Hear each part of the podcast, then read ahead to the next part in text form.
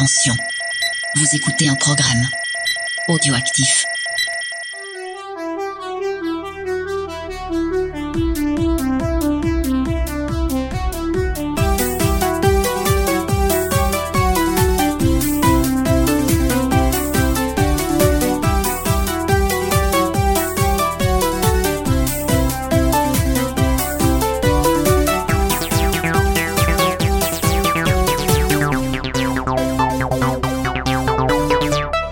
Bienvenue dans Décennies le podcast. Pour cette émission très musicale, moi Spades, je serai votre MC de service. Donc poussez les meubles et mettez les potards à 11 parce qu'aujourd'hui nous allons vous faire regarder en arrière, on l'espère sans colère, au son d'un style musical qui est la définition même des années 90. Non non public, range tes fringues fluo, c'est pas encore cette fois qu'on va parler d'Eurodance.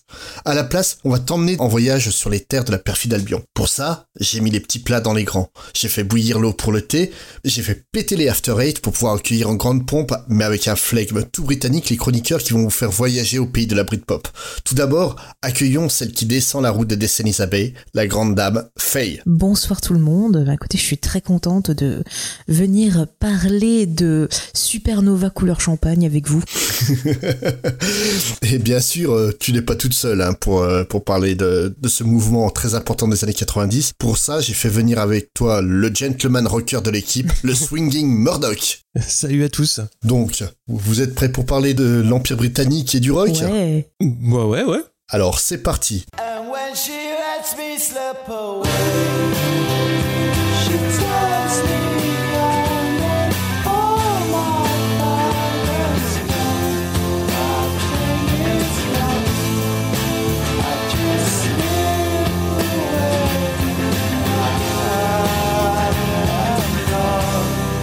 commencer, vous le savez, chez Décennies, tout est une question de contexte. Et pour un style musical, il y a vraiment un contexte musical à parler, et pour ça, c'est Murdoch qui va s'en charger. Ouais, on va parler un petit peu donc du contexte qui va euh, amener donc la Britpop euh, en, en Angleterre. Donc pour comprendre ce mouvement, on est un petit peu obligé de remonter euh, assez loin, c'est-à-dire aux origines de la pop euh, et du rock, et surtout des premiers groupes qui vont avoir un énorme succès. C'est-à-dire que le, le- vraiment les- le premier groupe qui va avoir un succès mondial, ça va être euh, les Beatles, puisque avant les gros vendeurs de disques, euh, on va dire à, à grande échelle, c'était des Elvis Presley, des Chuck Berry, donc qui étaient plutôt sur leur nom propre. Les Beatles, ça a été un petit peu le premier groupe qui, euh, bah, en tant que multiples Bah, c'est le premier groupe. Ouais, voilà. Tout simplement, c'est vraiment, ils ont une identité de groupe, et, ça a été quelque chose qui a été très fort à l'époque en Grande-Bretagne. Ouais. Et donc ils vont vite euh, être suivis par les Stones, qui vont, euh, qui vont eux aussi en tant que groupe euh, britannique vont, vont briller au niveau international. Et dans la foulée, on va avoir aussi Led Zeppelin, Pink Floyd, les Kings, bref, plein de groupes qui viennent des îles britanniques, qui vont avoir un succès partout, un petit peu, ouais, vraiment euh, partout. Et le plus important, c'est que ça va euh, surtout imposer la langue anglaise, donc avec euh, les, les racines américaines. Et vraiment, ces deux pôles, donc le pôle anglo-saxon et le pôle américain, vont se dessiner un petit peu à, à balancer l'un envers l'autre pour avoir plus ou moins une, une domination sur, sur la culture, on va dire mainstream, la pop culture de, de cette époque-là. À savoir qu'aux États-Unis, assez vite, il va y avoir aussi des groupes très populaires et qui vont être un petit peu sur le même mouvement. On va parler des Beach Boys, évidemment, aussi euh, les Doors et le Velvet Underground, qui lui est beaucoup moins euh, populaire à l'époque, mais qui sera très influent sur, euh, sur les années 70. Donc, en gros, pour résumer, donc les deux pôles ont toujours mené la danse au niveau international. Ils vont s'influencer l'un l'autre et ils vont se répondre soit en poussant les styles inventés par l'un un petit peu plus loin, ou au contraire se poser en réaction. Euh, Donc ça va être un petit peu euh, ouais le, le jeu de balancier entre ces entre ces deux groupes, on va dire. Hmm. Donc pour se recentrer un petit peu sur la Britpop, et il faut se replacer un petit peu dans les années 80. Et les méga stars au niveau euh, mondial, elles sont principalement américaines puisque tu as quand même Michael Jackson, Madonna et Prince. Et côté anglais, on n'est quand même pas en reste puisqu'il y a quand même Queen qui a euh, quand même beaucoup produit dans les années 70 et qui est vraiment très très populaire dans les années 80, qui remplit les stades. Et on a aussi Bowie qui lui est euh, sur sa lancée des années 70 et Bah, qui est Bowie, Voilà, quoi, ouais, tout simplement. mais il est très populaire aussi. Donc, euh, en gros, il y a, y a sans qu'il y ait vraiment de, ri- de rivalité, mais il y a des stars internationales de- des deux côtés, avec euh, dans un style qui va être un, petit peu plus mainstream, on va avoir euh, U2, donc qui va grossir au fil de la décennie des années 80, et aussi Dire Straits, qui aussi va réussir à, à remplir les stades. Mais ce qui marche en Angleterre euh, aussi à cette époque-là, c'est la New Wave, avec des groupes comme Cure, donc qui vont sortir donc quatre albums entre 79 et 82, qui vont être vraiment des marqueurs du, du style, mais dans un style justement un petit peu plus euh, mainstream. Il va y avoir Dépêche Mode qui va sortir six albums entre 80 et 87, et surtout pour amener euh, la new wave et euh, on va dire un, côté un petit peu moins dark et qui vont surtout finir en 87 avec une tournée mondiale euh, donc qui va amener double live euh, 101 donc où là vraiment c'est un succès énorme pour pour ce groupe anglais. Et on est obligé de parler aussi un petit peu de Eurythmics puisque c'est pas tout à fait dans la même veine mais il y aura quand même un succès qui sera pas démenti pour euh, le groupe euh, Danny Lennox et j'ai perdu le nom de Euh, son compagnon Dave Stewart voilà. Sweet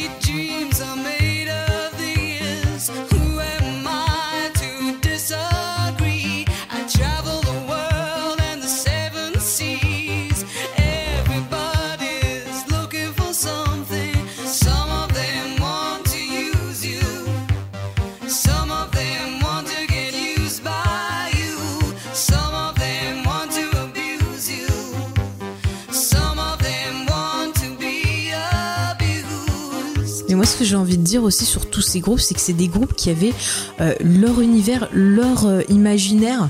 Euh, quand on prend les Beatles, tout ce qu'ils ont créé, euh, même bah, Led Zeppelin, euh, bah, c'était des grands fans de Tolkien et il y a énormément de chansons qui rendent hommage à la Terre du Milieu. Et t'as plein de groupes comme ça qui vont se créer vraiment leur univers. Cure aussi, ils ont une identité visuelle et sonore. Quand t'écoutes leurs morceaux, tu peux fermer les yeux et voir bah, des paysages, voir plein de choses. C'est vraiment euh, Ouais, il y a des groupes comme ça, certains ils sont assez oniriques, certains ils vont te faire ressentir plus de la colère, de la tristesse. Enfin, c'est vraiment, euh, Mm. ouais, c'est vraiment des, des choses qui t'envoient beaucoup beaucoup d'émotions. Ça a jamais été des groupes euh, Mm. formatés, je trouve. Bah et pourtant en fait le truc euh, notamment sur les sur les groupes de la première génération donc Mhm. Beatles, Rolling Stone, euh, Genesis aussi hein, qu'on peut qu'on peut citer. En, en fait ces groupes qui ont grandi dans un contexte très très favorable à l'art. Mhm. En fait euh, leur euh, leur génération a eu un accès aux, aux études artistiques qu'ont pas eu en fait la génération dont on va parler celle de la Britpop euh, plus tard. C'est t'avais un, un vrai une, une vraie culture de l'art euh, en Angleterre dans les années 50 Mhm. et la plupart de ces groupes-là se sont formés donc en école d'art. Mhm. Ces gens-là en fait sont arrivés donc dans des formations de musiciens mais avec une vraie conscience de ce qu'est l'art en général Ouais. et c'est pour ça en fait que bah tu prends Genesis, Peter Gabriel qui est quand même l'un des des personnages les plus tarés de la scène de l'époque hein, quand même. C'est en fait le truc c'est qu'il crée réellement des tableaux vivants au sein de ses chansons. Et c'est de la même manière, en fait, ce qui va donner envie aux Beatles de passer d'un simple groupe de pop à quelque chose de beaucoup plus Mhm. complexe, à révolutionner la musique avec l'album euh, Sgt. Pepper Lonely Heart Club Band, qui est l'un des, des albums les plus influents du XXe siècle, quoi. Tout à fait. Puis que dire de Bowie quand même, qui a carrément inventé un Bah, personnage, toute une histoire. Ouais. Enfin, c'est un vrai caméléon. D'ailleurs, on l'appelle souvent le caméléon. Et c'est un sacré artiste, franchement. euh. C'est, c'est ça, mais c'est des, des gens, en fait, qui avaient une vraie culture artistique. euh, c'est pas simplement des, des simples, euh, entre guillemets, musiciens. C'est, c'est vraiment, ils, ont une connaissance du théâtre, ils ont une connaissance de la scène hors euh, musique et compagnie. Et tout ça, ça se ressent réellement dans leurs chansons. Ouais. Tu prends les, les Stones avec des chansons comme Sympathy for the Devil, Mhm. qui est vraiment, en fait, un vrai tableau vivant. Every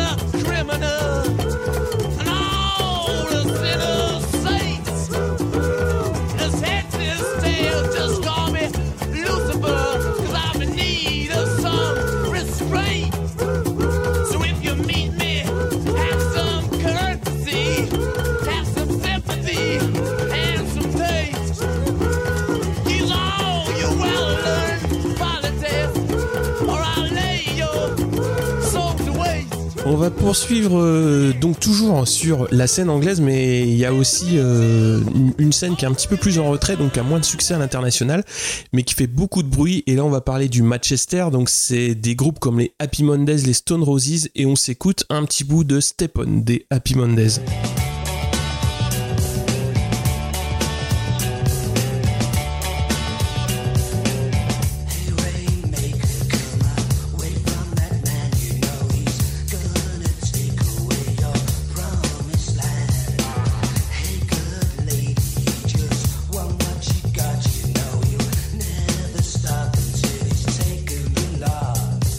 Un petit mot sur les Happy Montes, donc qui vont se caractériser par un son très axé euh, synthétique, euh, on va dire plutôt calibré pour les clubs, mais ça se distingue dans le sens où c'est vraiment à mi-chemin entre la house et le rock alternatif, et ça va ouvrir le chemin au mouvement donc euh, de, Manchester qui fera les belles heures de l'Hacienda. Ça va être un groupe marqué par les frasques donc de ses membres, notamment par Sean Ryder, le chanteur, et c'est un mouvement qui est donc très euh, axé sur, euh, sur cette ville-là, qui va quand même avoir une influence sur toute euh, la partie des îles britanniques, mais qui va avoir du mal à venir sur le continent. Donc nous, on va en entendre parler en, Europe. Enfin, ils vont venir quand même faire des concerts en Europe, mais euh, ça va pas avoir de succès à l'international comme peuvent l'avoir d'autres d'autres formations et notamment les Stone Roses qui vont être aussi euh, d'autres euh, d'autres moteurs de ce mouvement. Et c'est pareil c'est des groupes qui vont avoir une grosse influence euh, donc à la fin des années 80 début 90 sur beaucoup de personnes qui vont monter leur groupe un petit peu plus tard. Et il y a aussi une autre phase de la pièce c'est-à-dire un rock un petit peu plus indépendant. Et là on va s'arrêter sur un des groupes majeurs donc les Smiths Mm. qui va en 5 ans donc marquer l'histoire avec des albums assez fantastiques notamment The Queen is Dead. Et le groupe va débuter donc en 82 donc un petit peu en fin de vague new wave on va dire et ils vont s'arrêter en 87 et ça va être marqué par le charisme donc de, de Morrissey. Ouais. C'est ça.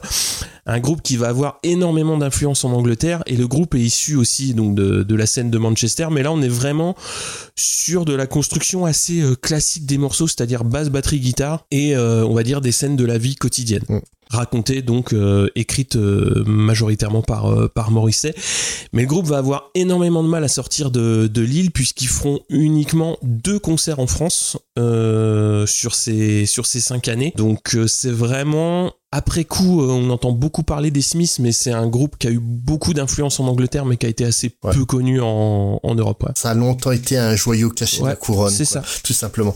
Et euh, The Smith, c'est en fait... euh, bah, je connais personne qui est, qui est indifférent à ce groupe-là. C'est soit tu aimes, soit tu détestes. Mm. S'il y a un vrai clivage avec lui, bah, notamment avec Morrissey, qui est quand même euh, un personnage très très particulier. Hein.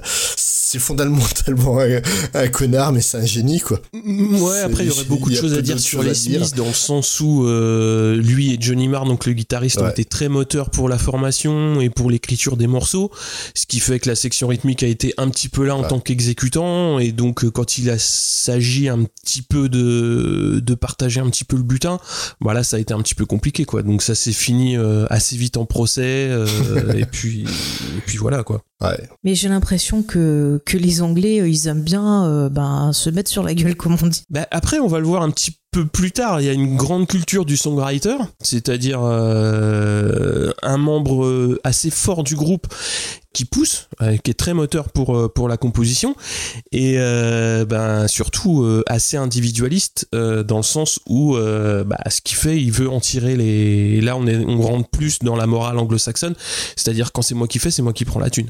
Et Morrissey fonctionnait comme ça. Il y en a beaucoup qui vont fonctionner aussi de la même manière un petit peu plus tard. Bon, après, c'est les personnalités aussi qui veulent ça. hein. Ah oui, c'est des...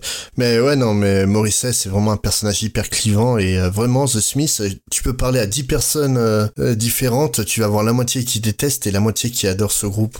c'est ça, c'est fou. Moi, il y a des morceaux vraiment qui que j'ai détesté d'autres qui vraiment Ouais. m'ont bouleversé. Hein. Euh, La- Last Night Ouais. I Dreamt, euh, c'est... Waouh, ce ce morceau... Please Let Me uh, Get What I Want Ouais. aussi. C'est des morceaux qui sont super bien écrits. Ils chantent très très bien. C'est. Moi, je trouve que.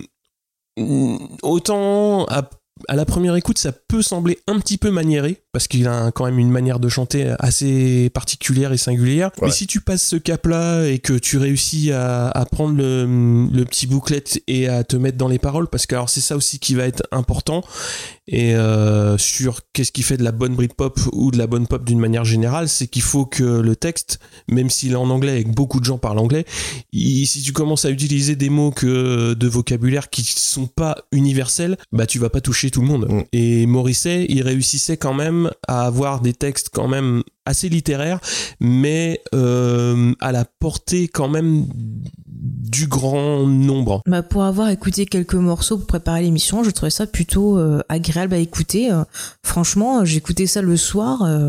Je trouve que ça passait impeccable et je connaissais pas du tout. Alors c'est vrai qu'au début, il faut s'habituer. Ah. Mm. Mais franchement, non, c'est, je pense que je réécouterai avec plaisir. Par contre, j'ai pas noté euh, les titres des, des chansons parce que j'écoutais une playlist comme ça, mais je pense que je vais me mettre plus sérieusement. Parce que je trouve que ouais, c'est plutôt agréable à écouter. Et il y a vraiment, euh, pareil, tu fermes les yeux, tu, tu vois tout un univers, quoi. C'est ça qui En, me en- fait, euh, les The Smiths et euh, donc Morrison en particulier, moi j'ai commencé à aimer avec des covers euh, de certaines de ses chansons. Notamment euh, Grantley Phillips qui avait sorti un, un album de cover des années 80 qui avait repris euh, donc je parlais tout à l'heure de Last Night I Dreamt That Somebody Loved Me. Ouais. ce titre à rallonge.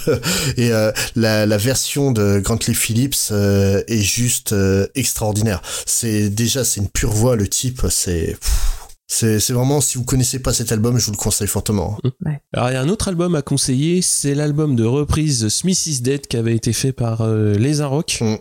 Donc un album de reprise euh, qui avait été fait par beaucoup de groupes anglais et justement de, de cet album assez, euh, assez mythique euh, des, des années 80. Et on peut s'écouter Big Mouth Strikes Again. Sweetness, sweetness, I was only joking when I said to smash every tooth in your head. Oh, sweetness, sweetness, I was only joking when I said by rights you should be bludgeoned in your bed. And now I know how Joan of Arc felt. Now I know how Joan of Arc felt.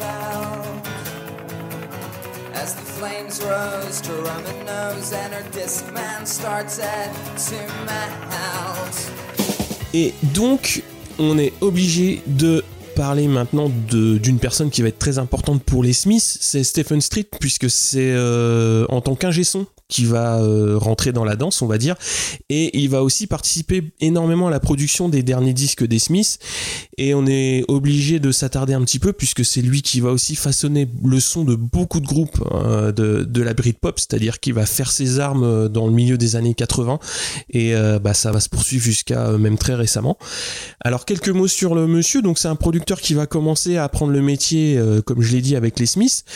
Et euh, assez vite, il va poursuivre donc avec les premiers albums solo de Morrissey. Et assez vite, il va donc suivre Blur, donc euh, qui va être un des groupes euh, qui va commencer au, au début des années 90. Ensuite, il va travailler avec Sleeper. Il va aussi continuer avec Kaiser Chiefs. Là, on est plutôt dans les années 2000 et il va poursuivre avec Pete Doherty et Baby Shambles et euh, bref c'est un petit génie du son anglo-saxon qui sait entre guillemets tirer le meilleur euh, des artistes moi je trouve que hum, on est je trouve que il y a une patte qu'on retrouve dans, dans le son et euh, aussi dans la manière d'écrire des, des groupes qui vont passer par lui. C'est euh, je saurais pas trop comment l'expliquer mais euh, il réussit à chaque fois à donner une tonalité vraiment euh, anglo-saxonne à à peu près à tous les groupes qui vont passer. Et je trouve qu'il y a une vraie couleur dans, dans ce qu'il a fait je trouve que c'est assez euh, c'est assez intéressant de, de s'arrêter sur cette personne quoi Mm. Non, c'est un, c'est un très très grand euh, producteur. hein. C'est peut-être l'un des plus grands des années 80-90 avec euh, Max Martin, Mm. qui est dans un autre style très très très particulier. hein. C'est vraiment quelqu'un qui a, ouais, comme tu le dis, qui a su donner en fait des, des couleurs aux artistes. En fait, il prenait ce qui était le l'élément principal du groupe et il le faisait vraiment développer autour. Par exemple, Blur, c'était le côté euh, très, on va dire, euh, très mixé de, des individualités qu'il y avait au sein du groupe, qui donne un son très caractéristique à la fois électro et, euh, et à la fois rock. Et, euh, et à contrario, tu, tu vois, quand il va bosser avec les Cranberries et qu'il entend la voix de Dolores, il sait ce qu'il faut mettre en avant direct, quoi. Ouais, ouais, il y a, y, a y a un feeling qui est assez, euh, assez euh, singulier. On va poursuivre avec quelques groupes donc qui vont faire la jonction sur la fin des années 80. Donc forcément, je suis obligé de parler de House of Love qui va se distinguer avec de très très beaux disques, des singles, moi que je considère vraiment dans la veine, euh, on va dire dans ouais la, première graine de la Britpop quoi quand t'entends euh, Shine On ou The Beatles and the Stone on est vraiment dans euh, ce qui sera plus tard euh, avec quelques évolutions en termes de son, Mm. mais on est sur, euh, il y a beaucoup de codes de la Britpop qui sont déjà là, et aussi les Laz, donc qui sortiront qu'un seul album, mais qui sont là aussi euh, bah, les étincelles du mouvement, on va dire, parce qu'ils seront beaucoup cités en influence par euh, par d'autres groupes.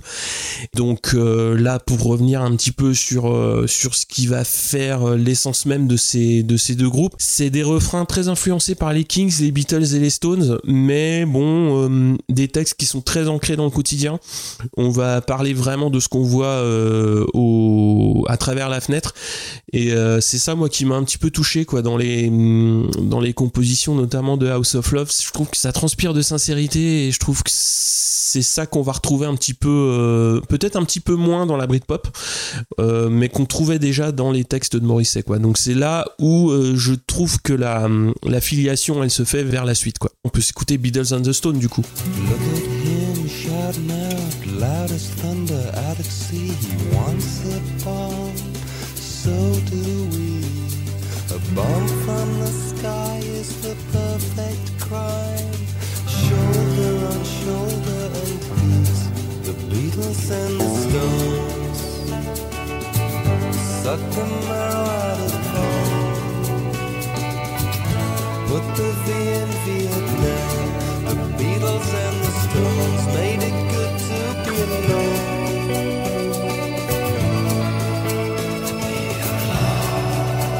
Et un dernier artiste qu'on va être euh, obligé de citer puisqu'il va être un petit peu le parrain de cette génération, donc c'est Paul Weller, donc qui va sortir euh, deux albums pareil, euh, qui va être énormément cité comme référence. Mais euh, moi je trouve qu'il y a principalement dans les thèmes abordés euh, une filiation qu'on va retrouver, mais pas nécessairement dans la construction euh, des albums. C'est-à-dire là, on retrouve pas le côté basse batterie guitare simple qu'on aura dans la Britpop. Les, je trouve que les les compositions et la production de Paul Weller, elle est un petit peu plus évoluée et c'est pour ça que je trouve que on n'est pas vraiment dans euh, dans l'affiliation. Je sais pas ce que t'en penses. Après, il y a, il y a Noël Gallagher, il me semble qu'il y a carrés que pour lui, c'était euh, la personne qui avait influencé le genre. Donc, euh, Ouais, la personne. Bah, en, en fait, euh, voilà, c'est que Paul Weller, c'est surtout sur sa manière de d'écrire euh, qui a foncièrement un impact sur le, le style. Musicalement, j'aurais pu citer les, les Stone Roses Ouais. et notamment le méga concert qu'ils ont fait au tout début des années 90, Mm. qui est en fait euh, réellement considéré euh, pour beaucoup comme étant le point de départ de la Britpop. C'est ce concert euh, absolument monstrueux qui a en fait poussé toute une génération à s'intéresser à la musique. Mm. Et Paul Weller, en fait, s'engouffre dans cette brèche et va proposer ses albums. Et do- donc, euh, c'est à la fois tu vas découvrir un groupe qui est fondamentalement bon, hein, parce que les Stone Roses, euh, franchement, ça vaut, ça vaut euh, une écoute. Mm. Et t'as la qualité d'écriture d'un Paul Weller qui est quand même un vieux routard. Hein, c'est c'est c'est pas le petit jeune qui débute. Hein, là, voilà, c'est et euh, forcément quand tu mélanges tout ça, ça, là, ça commence à se rapprocher vraiment de ce que nous on a connu comme étant la Britpop. Après, donc pour terminer euh, cette mise en contexte, on est obligé de parler du grunge, donc qui déferle sur la galaxie euh, rock, euh, on va dire à la rentrée 91 avec la sortie de Nevermind. Et euh, vous ajoutez à ça des groupes comme les Red Hot Chili Peppers, donc qui sont plus dans la funk fusion. Et euh, on peut comprendre que c'est vraiment le- les groupes US qui dominent le sujet euh, à cette époque-là.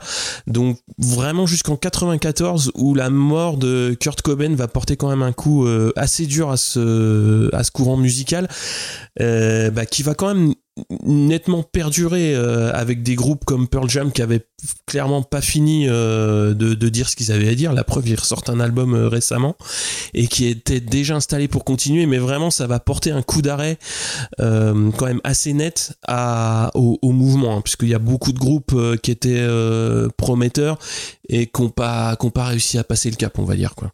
Ouais, tout à fait. Mais c'est vrai que, le, que la mort de Kurt Cobain, ça a été un choc musical, quoi. Ah c'est ouais, mais quelle énergie ils avaient. Enfin, quand t'écoutais leurs morceaux, ça te prenait aux tripes. Et si toi-même t'étais mal, tu te reconnaissais dedans, en fait. Enfin, En fait, le truc, c'est surtout la production, la qualité de production qui est, qui est absolument folle de, de Nevermind. Hein. Euh, C'est Butch Vig euh, de- déjà dessus. Ouais, je crois bien. hein. Donc euh, Butch Vig, qui est aussi un producteur absolument euh, génial, et euh, donc le batteur du groupe euh, Garbage, qui est un Mhm. groupe que j'adore dans les années 90, enfin que j'adore tout court hein, même. Mais euh, le, le truc, voilà, c'est avec Nirvana, t'avais vraiment un nouveau son qui arrivait C'est c'est ce que eux ont fait. Tu l'entendais pas classiquement à la radio euh, avant. Oui, oui, je suis d'accord.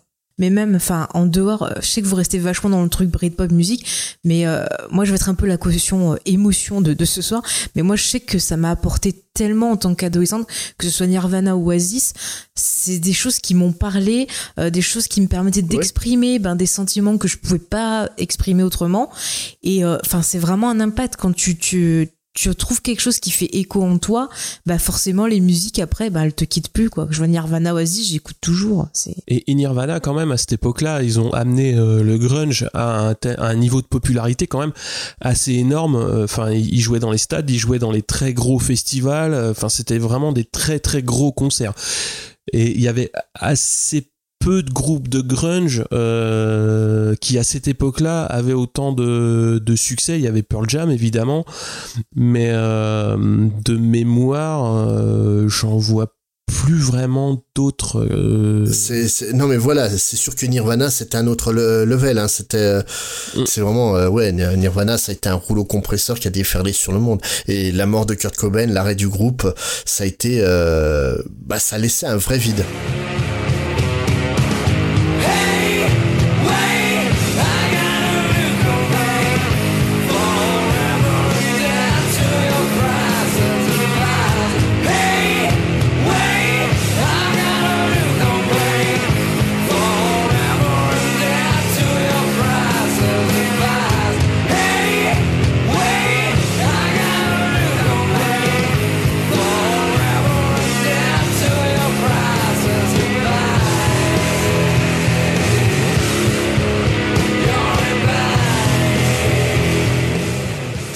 Euh, bah, je te remercie hein, euh, de nous avoir parlé de ce contexte musical, mais en fait, il n'y a pas qu'un contexte musical dans cette histoire-là, il y a aussi en fait un contexte euh, géopolitique, on va dire, parce que il y a une raison réelle à, à l'émergence de la Britpop, c'est en fait un contexte politique très très particulier en 90 euh, en Grande-Bretagne. Tout d'abord, c'est cette année-là qu'ils vont réussir à enfin se débarrasser de Margaret Thatcher, qui va quitter donc sa, sa fonction de première ministre après 11 ans d'exercice, et beaucoup, beaucoup, beaucoup de conflits sociaux.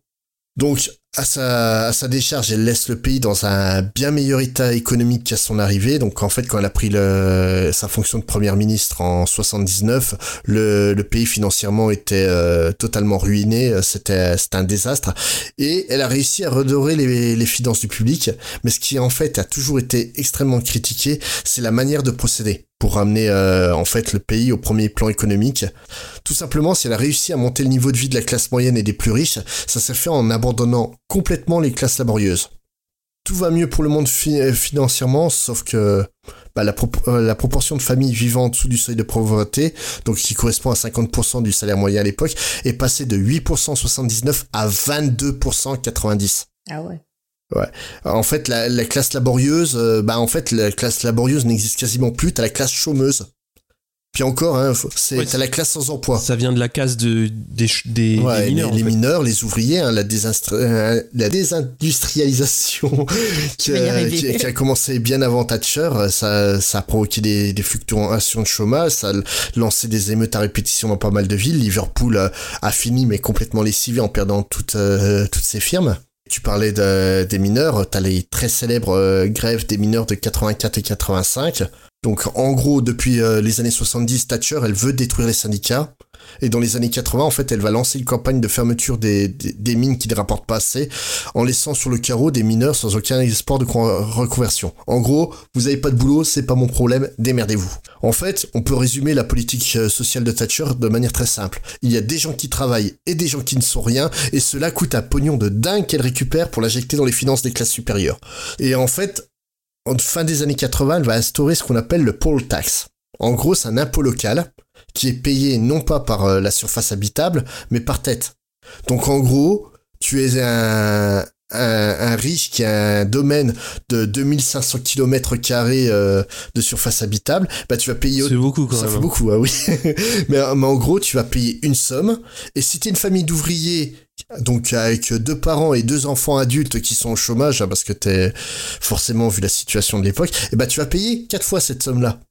Donc ça pose un peu problème. pas très juste. Non, c'est pas super juste. Et en fait, ça va être vraiment la goutte d'eau qui va faire déborder le vase pour les classes laborieuses, là qui en ont marre de, de se faire prendre pour des cons euh, depuis 10 ans par elles, quoi. En plus, le problème, c'est qu'à l'époque, euh, fin 80, début des années 90, il y a la construction euh, réellement de ce qui va être l'Europe. Et elle, elle, elle déteste l'Europe. L'idée même de l'Europe, ça la débecte. I want my money back. hein. Hein? Ah oui, c'est ça. et, et le problème, en fait, c'est que dans son parti, il y a pas mal de gens qui sont europhiles et euh, ça va s'engueuler. Et euh, plus ou moins, en fait, elle va être poussée vers la porte euh, pour, pour laisser la place. Et donc, elle va quitter euh, sa place de première ministre. Et ça va provoquer, en fait, un retour de l'optimisme auprès d'une jeunesse, mais complètement désabusée sur son avenir. T'avais le choix, t'étais chômeur ou chômeur. Donc, beaucoup de jeunes, en fait, se tournaient vers les mouvements euh, hooligans. Donc les supporters de foot ultra violents. Et euh, d'ailleurs, en fait, le, foot, c'est une vraie part euh, importante dans, l'histoire de la Britpop. Parce que en 90 a lieu la fameuse Coupe du Monde en Italie.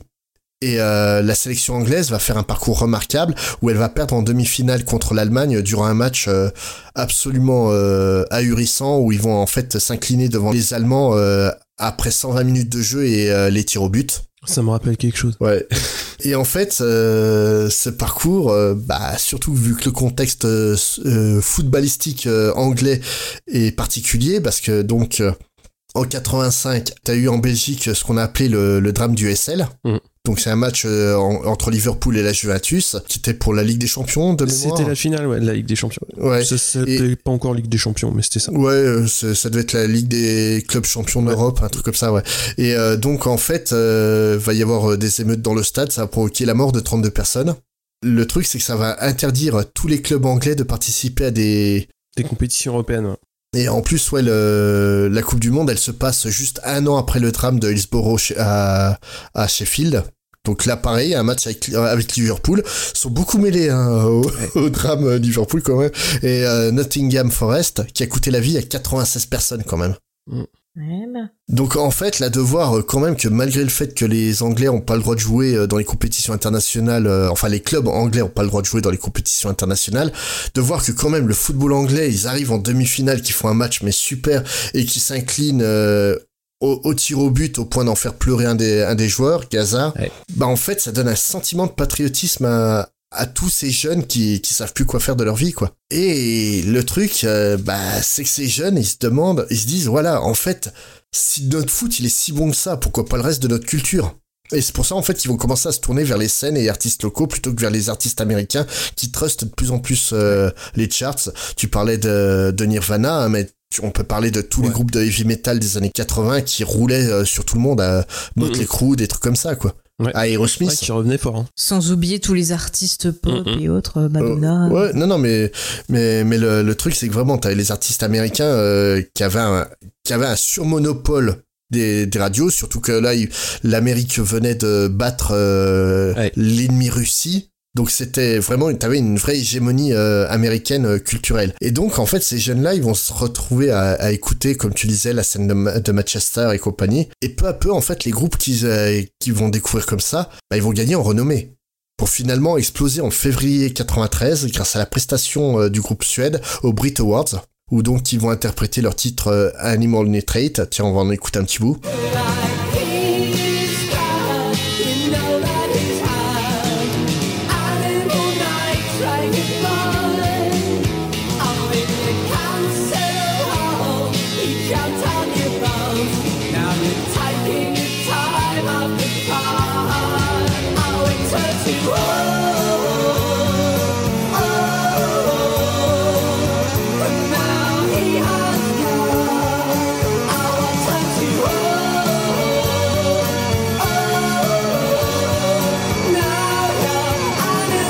Voilà, donc Animal Nitrate, euh, c'est un, morceau qui est plutôt cool, hein, on en conviendra tous.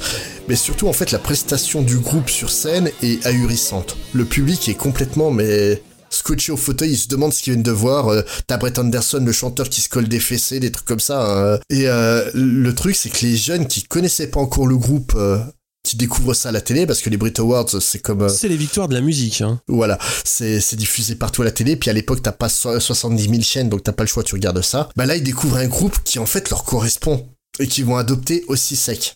C'est, c'est d'ailleurs euh, Suède et ou plutôt euh, Brett Anderson qui va donner en fait l'une des images les plus connues de la Britpop en faisant la, la cover du magazine euh, Select d'avril 93. Donc où il va poser en fait euh, bah, malgré lui devant le- l'Union Jack, Mhm. le drapeau euh, anglais. Mhm. Ce magazine en fait va présenter beaucoup de groupes euh, de bah, de ce qui ne s'appelle pas encore la, la Britpop et qui va en fait devenir de la Britpop suite à ça. Mhm. Donc les groupes c'est donc Suède, Saint-Étienne, de Nîmes, Pulp ou les auteurs. Et en titre euh, sur le magazine, il y a un titre très éloquent. Yanks, go home. Les Américains, rentrez chez vous.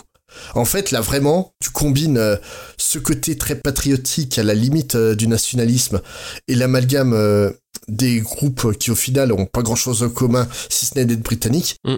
Le truc, c'est que les médias, ils vont se dire, il y a peut-être un truc à faire. Là, si les jeunes anglais réagissent autant à, une musique anglaise alors que, ça n'a pas grand chose à voir entre eux, c'est peut-être là qu'il va falloir commencer à miser. Et donc, en fait, le truc, c'est que là que va vraiment se lancer la Britpop, mais il va vraiment falloir l'année 94, donc l'année suivante, et la sortie de l'album Park Life de Blur pour que vraiment le mouvement ait son premier carton absolu. Mm, mm. Ah, je suis pas d'accord dans mes sources. Moi, il disait que c'était plus euh, Definitely Maybe d'Oasis avec euh, Rock'n'Roll Star qui euh, lançait, euh, enfin qui était considéré comme le premier album. euh, Ah non, non, non, non. euh, Ouais, en fait, c'est Park Life qui vraiment euh, va être le premier carton euh, de, de la Britpop. Et Definitely Maybe qui arrive juste derrière, en fait, va exploser sur corps. Mais clairement, c'est Blur et Park Life qui imposent ça. Et le, le truc, c'est que oui, comme tu le dis, Definitely Maybe arrive, que, euh, qui un excellent album, hein, Definitely Maybe. Oui. Et le truc, c'est qu'il va y avoir en fait plein de cartons en succession. Ça va monter, monter à chaque fois, et même à l'international. Et ça va avoir en fait des ré- répercussions même dans les autres arts. Et les années 90, en fait, ça devient vraiment une nouvelle définition du so british.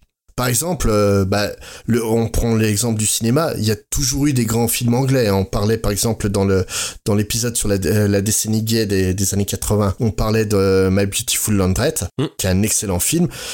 On peut citer au début des années 90, donc qui ont pas grand chose à, à voir avec le mouvement Britpop, des, des films comme Au nom du père de Jim Sheridan, Ouais.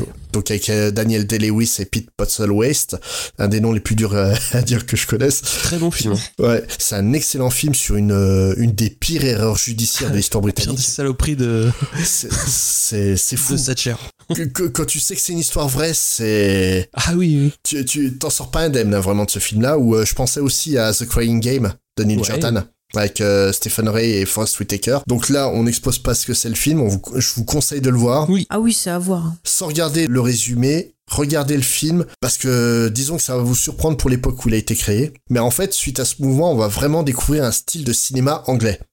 Tout d'abord en 94 avec la sortie de Quatre mariages et un enterrement. Ouais. Ça va définir ce qui est la comédie romantique à l'anglaise, sous la pulsion d'un auteur qui va enchaîner les succès du style, donc Richard Curtis, qui va euh, notamment écrire aussi Coup de foudre à Notting Hill et euh, qui va réaliser euh, Love Actually. Oh la vache. Très fan. Ah oui, mais c'est un carton, hein, c'est... Oui, non, mais je dis pas que c'est un carton, mais je dis juste, je suis pas très fan du, du style. Quoi. Ah ouais, non, mais, mais- ouais, mais le, le truc, c'est que ça a vraiment créé un style, la comédie romantique à l'anglaise. Mm. C'est, tu reconnais le style di- euh, direct. Richard Curtis, euh, c'est un auteur que j'aime beaucoup parce qu'il sait écrire des personnages, réellement.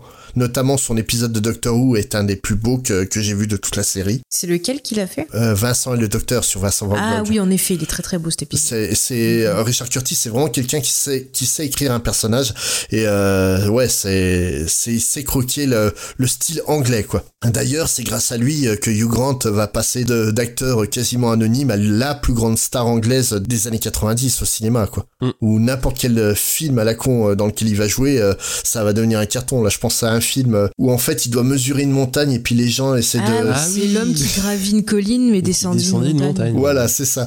Mais c'est improbable que ça, ça marche. Et ça a marché à l'époque, quoi. Bon, il était pas si nul que ça. Non, c'est c'est- c'est un, bon Sympa. petit- c'est un, c'est un bon petit film anglais, mais le, le truc, c'est pas le, tru- le genre de, de film que tu, tu irais voir foncièrement. Et à l'époque, parce que Hugh Grant, parce que comédie romantique à, à l'anglaise, ça a marché. Dans le- les autres styles à l'anglaise, on peut signaler le polar à l'anglaise avec l'émergence de deux réalisateurs. Mhm. Donc Danny Boyle, qui va Mhm. réaliser Petit meurtre entre amis. Ah, il est bien. Ouais, et Guy Ritchie, qui va réaliser donc Arnaque, crime et botanique. Ouais. Les, les deux réalisateurs ont vraiment un style visuel particulier, ils ont vraiment une démarche euh, artistique qu'on aime ou qu'on qu'on aime pas. J'avoue que je suis pas, je suis fan ni de l'un ni de l'autre, mais tu sais que tu regardes un film anglais euh, quand tu vois un, un Danny Boyle ou un Guy Ritchie, quoi. Bah, Petit meurtre entre amis, alors moi je ça fait très longtemps que je l'ai pas revu, mais euh, Ouais, moi à mais l'époque euh, c'était super, j'avais adoré, hein. j'avais adoré l'intrigue et euh, le dénouement quoi. Mais j'avoue, entre les deux, je préfère plus Danny Boyle. plus de films. J'ai- J'aime pas trop le style de, de Ritchie. Mhm. Mais ah, c'est un, un style très percutant, on va dire, quoi. Ouais, je sais pas, j'arrive pas à rentrer dedans, quoi.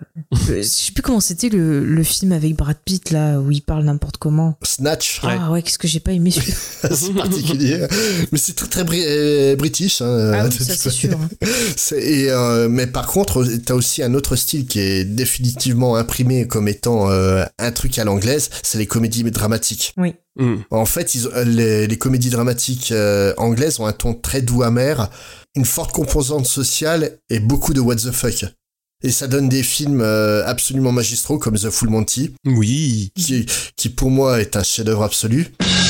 Ils étaient sans travail. T'es comme nous tous, t'es à la casse, mec. Maintenant, ces chômeurs ont trouvé un bon plan pour mettre en valeur leur talent caché. Nous, on ira jusqu'au bout. Là, il y aurait de quoi se rincer l'œil. The Fool Monty. Tu sais pas chanter? Non. Ni danser? Non. T'as quoi alors? Ça.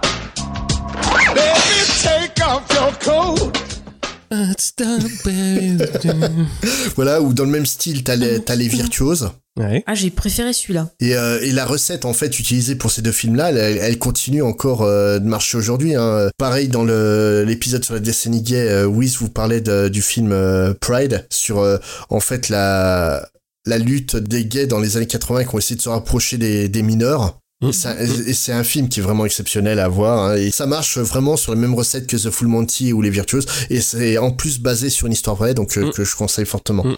et qu'on aime ou pas ces films et ces auteurs, en fait, une chose, c'est quand tu penses à cinéma anglais, c'est à ça que tu penses. Tu vas penser à Petit meurtre entre amis, tu vas penser à Quatre mariages à l'enterrement, tu vas pas penser à, à The Full Monty. Et vraiment, c'est même si t'as des aujourd'hui des réalisateurs anglais qui sont devenus cultes, hein, je pense notamment à Edgar Wright que j'aime beaucoup. Ouais. Pareil. C'est c'est vraiment même Edgar Wright euh, se reconnaît dans cet héritage-là quoi qu'ils ont posé. Oui, clairement. Quand tu regardes euh, Dernier pub avant la fin du monde, enfin la, bande, la BO, euh, Ah bah les traînes et 90, la BO. et voilà Ouais, quoi. et- Quand t'entames par Stepon, euh, voilà quoi. Enfin, tout est dit quoi. Ouais non voilà. et Avec le t-shirt Sister of Mercy. Ouais, voilà, non, quoi. non, mais tout, euh, tout à fait. Euh, Edgar Wright, euh, réellement, que ce soit au niveau du cinéma ou de la culture, c'était un Anglais des années 90, quoi. C'était un adolescent à l'époque. Il a grandi avec ce son-là, ça fait partie de lui. C'est, c'est indéniable, quoi. Si on parle de la de la- du cinéma, faut aussi qu'on parle de la télé. Parce que la télé, en fait, elle est absolument pas en reste à l'époque, puisque contre toute attente, certains personnages de, de télé britanniques à l'époque vont devenir ultra cultes à travers le monde. Par exemple, un des pires crimes euh, télévisuels qui m'a été donné de découvrir, c'est un cauchemar mettant en scène Tiki Winky, Dipsy, Lala et Pooh. Oh mon dieu, oh oui. Oh non, quel Ah, c'était bien Ah, quand tu rentrais de soirée, que tu te mettais devant euh, tes Teletubbies, putain, c'était bien Oui, non, voilà, à jeun, c'était beaucoup moins plus violent. À, à jeun, non. À jeun, à deux ans, c'est pas bien. Non, mais pourquoi tu montes ça des gamins? Qu'est-ce qu'ils t'ont fait, les pauvres gosses, quoi? Ah ben... Il y a bien que les Anglais pour créer les ça. couleurs comme ça. Mais en fait, surtout, euh, la plus grande icône anglaise de cette décennie, ça a été un, ch- un, un acteur en chair et en os. Mm. Non, non, pas Hugh Grant, l'autre. Mr. Bean. Hey. Rowan Atkinson, que Mm. tout le monde connaît sous le nom de Mr. Bean.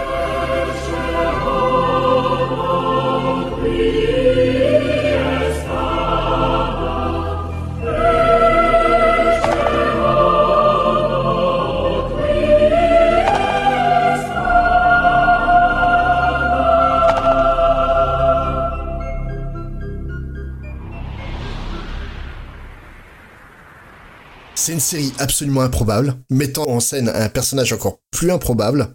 Ça a été un carton absolu, au point de voir la série portée au grand écran, quoi. Ouais. Et voir Mr. Bean débo- débarquer à Cannes. Bah oui. Mais ça, c'est dans le 2, ça. Euh, peut-être. Dans le 1, dans le 1, ça se passe aux États-Unis. Il y a le gars qui était dans, dans Ali McBeal, là, qui faisait un avocat, qui joue dans euh, euh, Dracula, mort héros de lettres. Ah, j'en trouve plus son nom. Mr. Bean, franchement, on a tous, euh, Tous ce sketch. on a tous connu ça. Oui, bah oui, ça a passé sur France 3. Ça avait remplacé Bénéil. Moi, pour expliquer, quand j'étais en terminale, mon prof euh, d'anglais, qui était donc un Irlandais, pour qu'on apprenne l'anglais, ils nous mettaient du Mr Bean en VO. Je rappelle les dialogues de Mr Bean. J'ai pas appris grand chose en terminale. Ah, mais t'as appris l'humour anglais. Ah, c'est marrant, moi, me montrer du AppFab. Oui, aussi, qui Ah, était aussi, ouais. qui est bah oui. excellent, hein, Fab, ouais, euh, Mm. Absolutely Fabulous, qui est aussi une grande série tout, tout aussi improbable. Et t'en as eu plein des Mm. séries comme ça à, à l'époque qui sont arrivées en France. Je pense à Black Books, Oui, excellente série. sur un donc un libraire alcoolique et sa troupe, euh, on va dire d'amis à défaut d'autres mots euh, tout aussi improbables. Ou alors Father Ted. Ça, c'est un peu plus. Mm. Ah oui, Father Ted, j'aimais beaucoup. C'est c'est très très dingue Father Ted quoi. C'est c'est vraiment des, des séries complètement ahurissantes où ils se permettaient tout. Et, euh, et ça passait. et Tu, je suis pas sûr qu'aujourd'hui tu refais Father Ted de nos jours, ça passe quoi. mais euh, mais pour l'époque c'était tellement fou. Et il y a plein de séries qui sont euh, devenues cultes aujourd'hui, qui sont des, des héritages de ces séries-là quoi. Je pense à VIP Crowd. Ah bah, Le, le côté complètement dingue de IT Crowd doit, doit beaucoup à Black Books, euh, Father Ted et puis à, à Mr Bean quoi.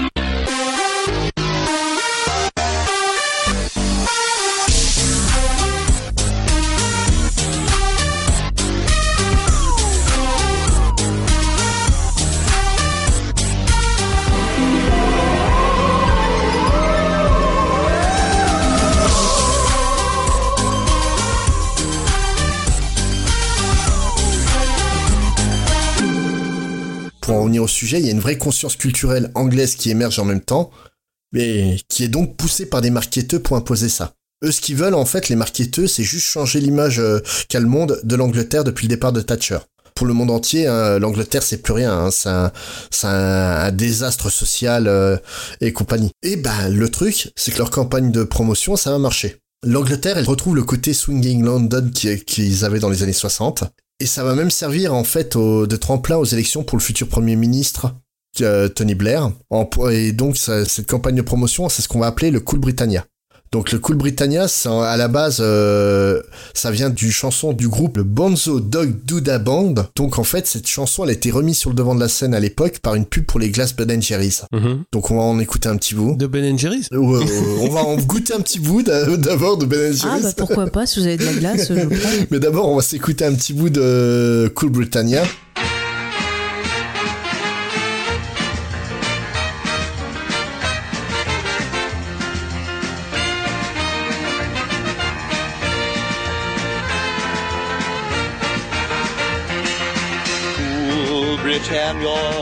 Britannia, you are cool. Take a trip.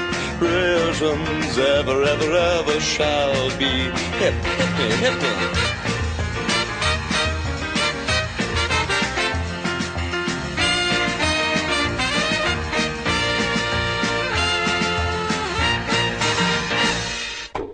Et en fait, ce truc qu'on vient d'écouter, c'est ce qui va vraiment lancer euh, et imposer en fait la Britpop partout dans le monde. Tout dans le mouvement Cool Britannia est, planifié par le marketing et les équipes du Premier ministre Tony Blair pour faire croire que l'Angleterre c'est cool, c'est tendance, c'est jeune et ça bouge. En imposant un, art anglais, on crée une émulsion qui va y avoir des, des répercussions dans tous les arts.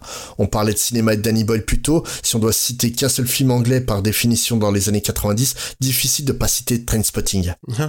Et sa BO, euh, Ah bah oui. si vous voulez un best-of de la Britpop, vous prenez la BO de Trainspotting. Ah non, parce qu'il y a du Iggy Pop dedans. Oui, il y a du Iggy Pop, puis il y a Slippers euh, qui reprend euh, Ah du oui, Blondie. mais, mais voilà, vraiment, c'est le son anglais par définition, euh, concrètement, quoi. C'est, en- il, il va, on va avoir toute une esthétique qui est anglaise qui va s'imposer. Si vous voyez aujourd'hui des tasses partout avec le, Onion- le Union Jack, donc le drapeau anglais, ça vient de cette époque-là. Ils ont mis ça partout, sur la cover de Select avec Brett Anderson, comme sur celle de Vanity Fair en 96 avec Liam Gallagher et Patsy Kensit, la très très belle Patsy Kensit. Ah oui.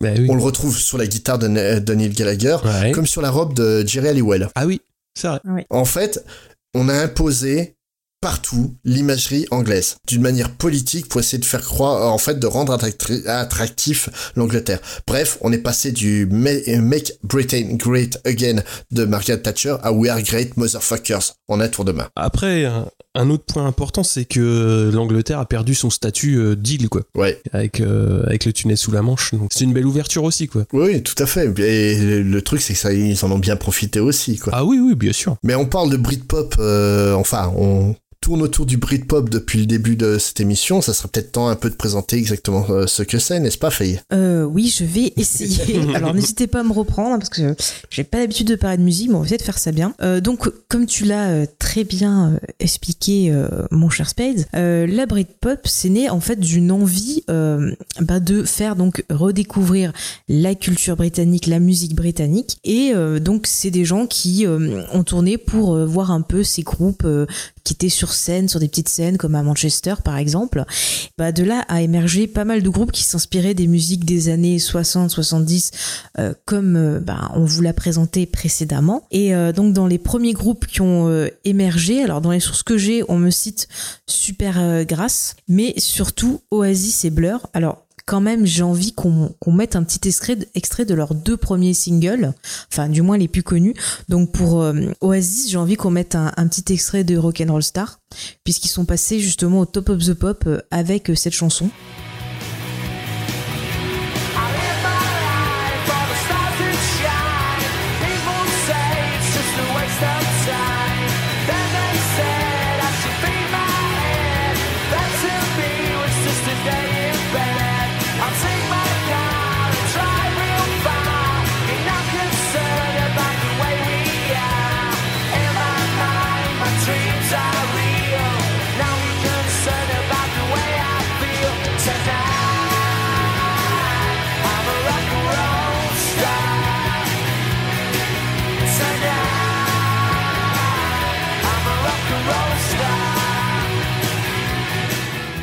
Et j'ai juste envie, pour se mettre un peu dans l'ambiance, qu'on se mette un coup de euh, Girls and Boys, je crois, de Blur. Mhm. Je suis moins spécialiste de Blur, mais c'est parti.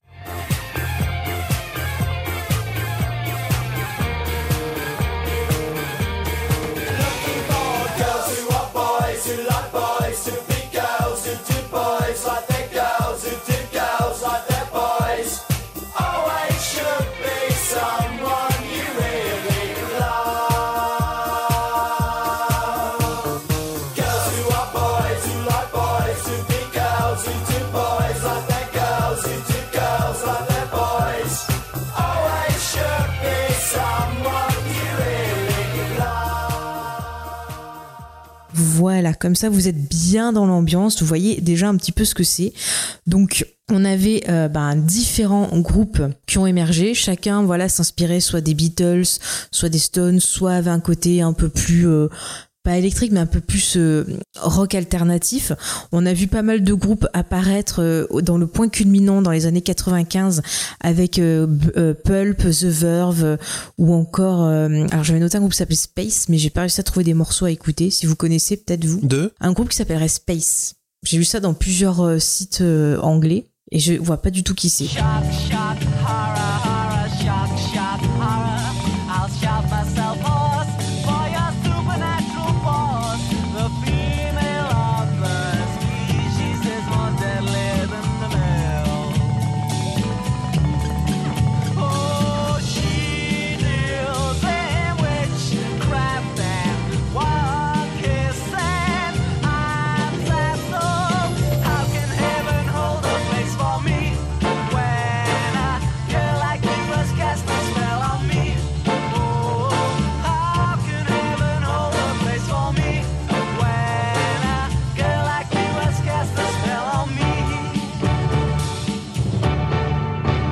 En tout cas, The Verve, je pense que vous connaissez. Si je vous dis Ouais. Bittersweet Symphony, euh, Oui. voilà, toutes les filles qui ont vu le film Cruel Intention connaissent cette chanson.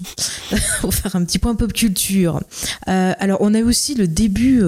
Dans les années 95 de la fameuse guéguerre entre Oasis et Blur, euh, donc euh, bah ils pouvaient pas se blairer, donc ils se s'engueulaient par presse interposée, euh, par tabloïd, par tout ce que Bah vous oui, ils s'engueulaient directement, hein, mais on en Oui, reparlera aussi, plus hein. tard. hein.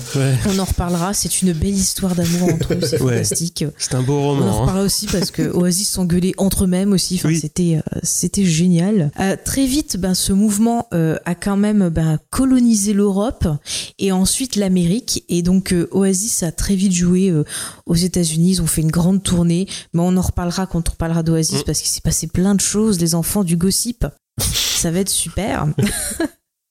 C'est l'épisode fan de. Tu nous fais notre, euh, Séverine Ferrer. On, on en parlera aussi de fan de, bah, t'inquiète. Ah mais t'inquiète. ouais. Alors je vais changer de position parce qu'elle changeait tout le temps de position. Alors attendez, je vais m'allonger. Non, c'est bon. non mais c'était ça. Donc vraiment, il y a eu euh, beaucoup beaucoup de grands tubes, mais c'est vrai que ben voilà, Oasis et Blur, ce sont ben, ceux qui ont duré pendant toute la période. On a eu des groupes qui ont fait juste des tubes et qui sont partis, d'autres qui sont restés un peu mais qui après ont disparu. Un des, des albums qui a quand même pas mal marché, euh, qui a fait euh, ouais, qui a pas mal de bruit, c'est quand même l'album What's the Story Morning Glory d'Oasis, qui avait le tube qui est quand même assez représentatif, je trouve, cette époque, de cette époque qui était Wonderwall. Mm. La chanson de Kiki est ultime maintenant, mais Ben voilà, ils ne peuvent plus la blairer eux-mêmes maintenant. Mais il la joue quand même. Hein. Moi, je l'aime quand même pour une raison, mais j'en parlerai peut-être. non, non, mais ça c'est euh, en fait euh, beaucoup de groupes ont une chanson euh, qu'au final ils peuvent plus blairer à force de la jouer. Euh, Radiohead notamment c'est Creep Ouais. et ils en peuvent plus de cette chanson. Ah mais il la joue plus. Ah hein. oui, non, ils refusent de la jouer maintenant donc. euh, Bah ouais, c'est comme Céline Dion avec le Titanic. Voilà. Oh la comparaison quoi. C'est- interdit ça de comparer. Hein. mais, mais le problème de, de Wonderwall, c'est que c'est tellement simple à jouer que dès que t'as une guitare acoustique et que t'as un kéké dans le coin, il va te foutre le capot d'Astre en case 2 puis te sortir les accords, quoi. Ah ça on en reviendra sur euh, comment faire un bon tube de, de Britpop. Hein. Ah, oui, Ah, la recette secrète, c'est bon ça. Ah bah elle est pas secrète, t'as qu'à la demander à, à Liam, il la connaît par cœur. Bah oui, bah oui. Non mais moi Wonderwall c'est particulier parce que si vous regardez la série Lost, à un moment le personnage de Charlie joue cette chanson et elle a toute une signification par rapport à son personnage et un autre personnage de la série dont je ne dirai pas le nom mais c'est vraiment euh, voilà et quand tu la réécoutes dans ce contexte-là, la chanson elle te fout, elle te met KO quoi. Donc le, le personnage de Charlie, c'est la rockstar qui est perdue sur l'île. Voilà, et c'est en fait euh, le personnage de Charlie et son, son super groupe, c'est en fait euh, euh, les héritiers d'Oasis, si tu veux quoi. Ils viennent de Manchester, ils avaient un groupe, dispute entre frères. Enfin, c'est euh, c'est vraiment l'héritage d'Oasis. hein. Et c'est vraiment revendiqué par l'acteur. Oui, oui, oui, oui, c'est ça, parce que il s'est vraiment euh, bah, inspiré d'Oasis pour construire son personnage. Il en a parlé euh, justement au scénariste et tout, donc vraiment c'est euh, ouais, ça montre à quel point bah, la Britpop ça a vraiment marqué la culture et pas seulement que en Angleterre. Today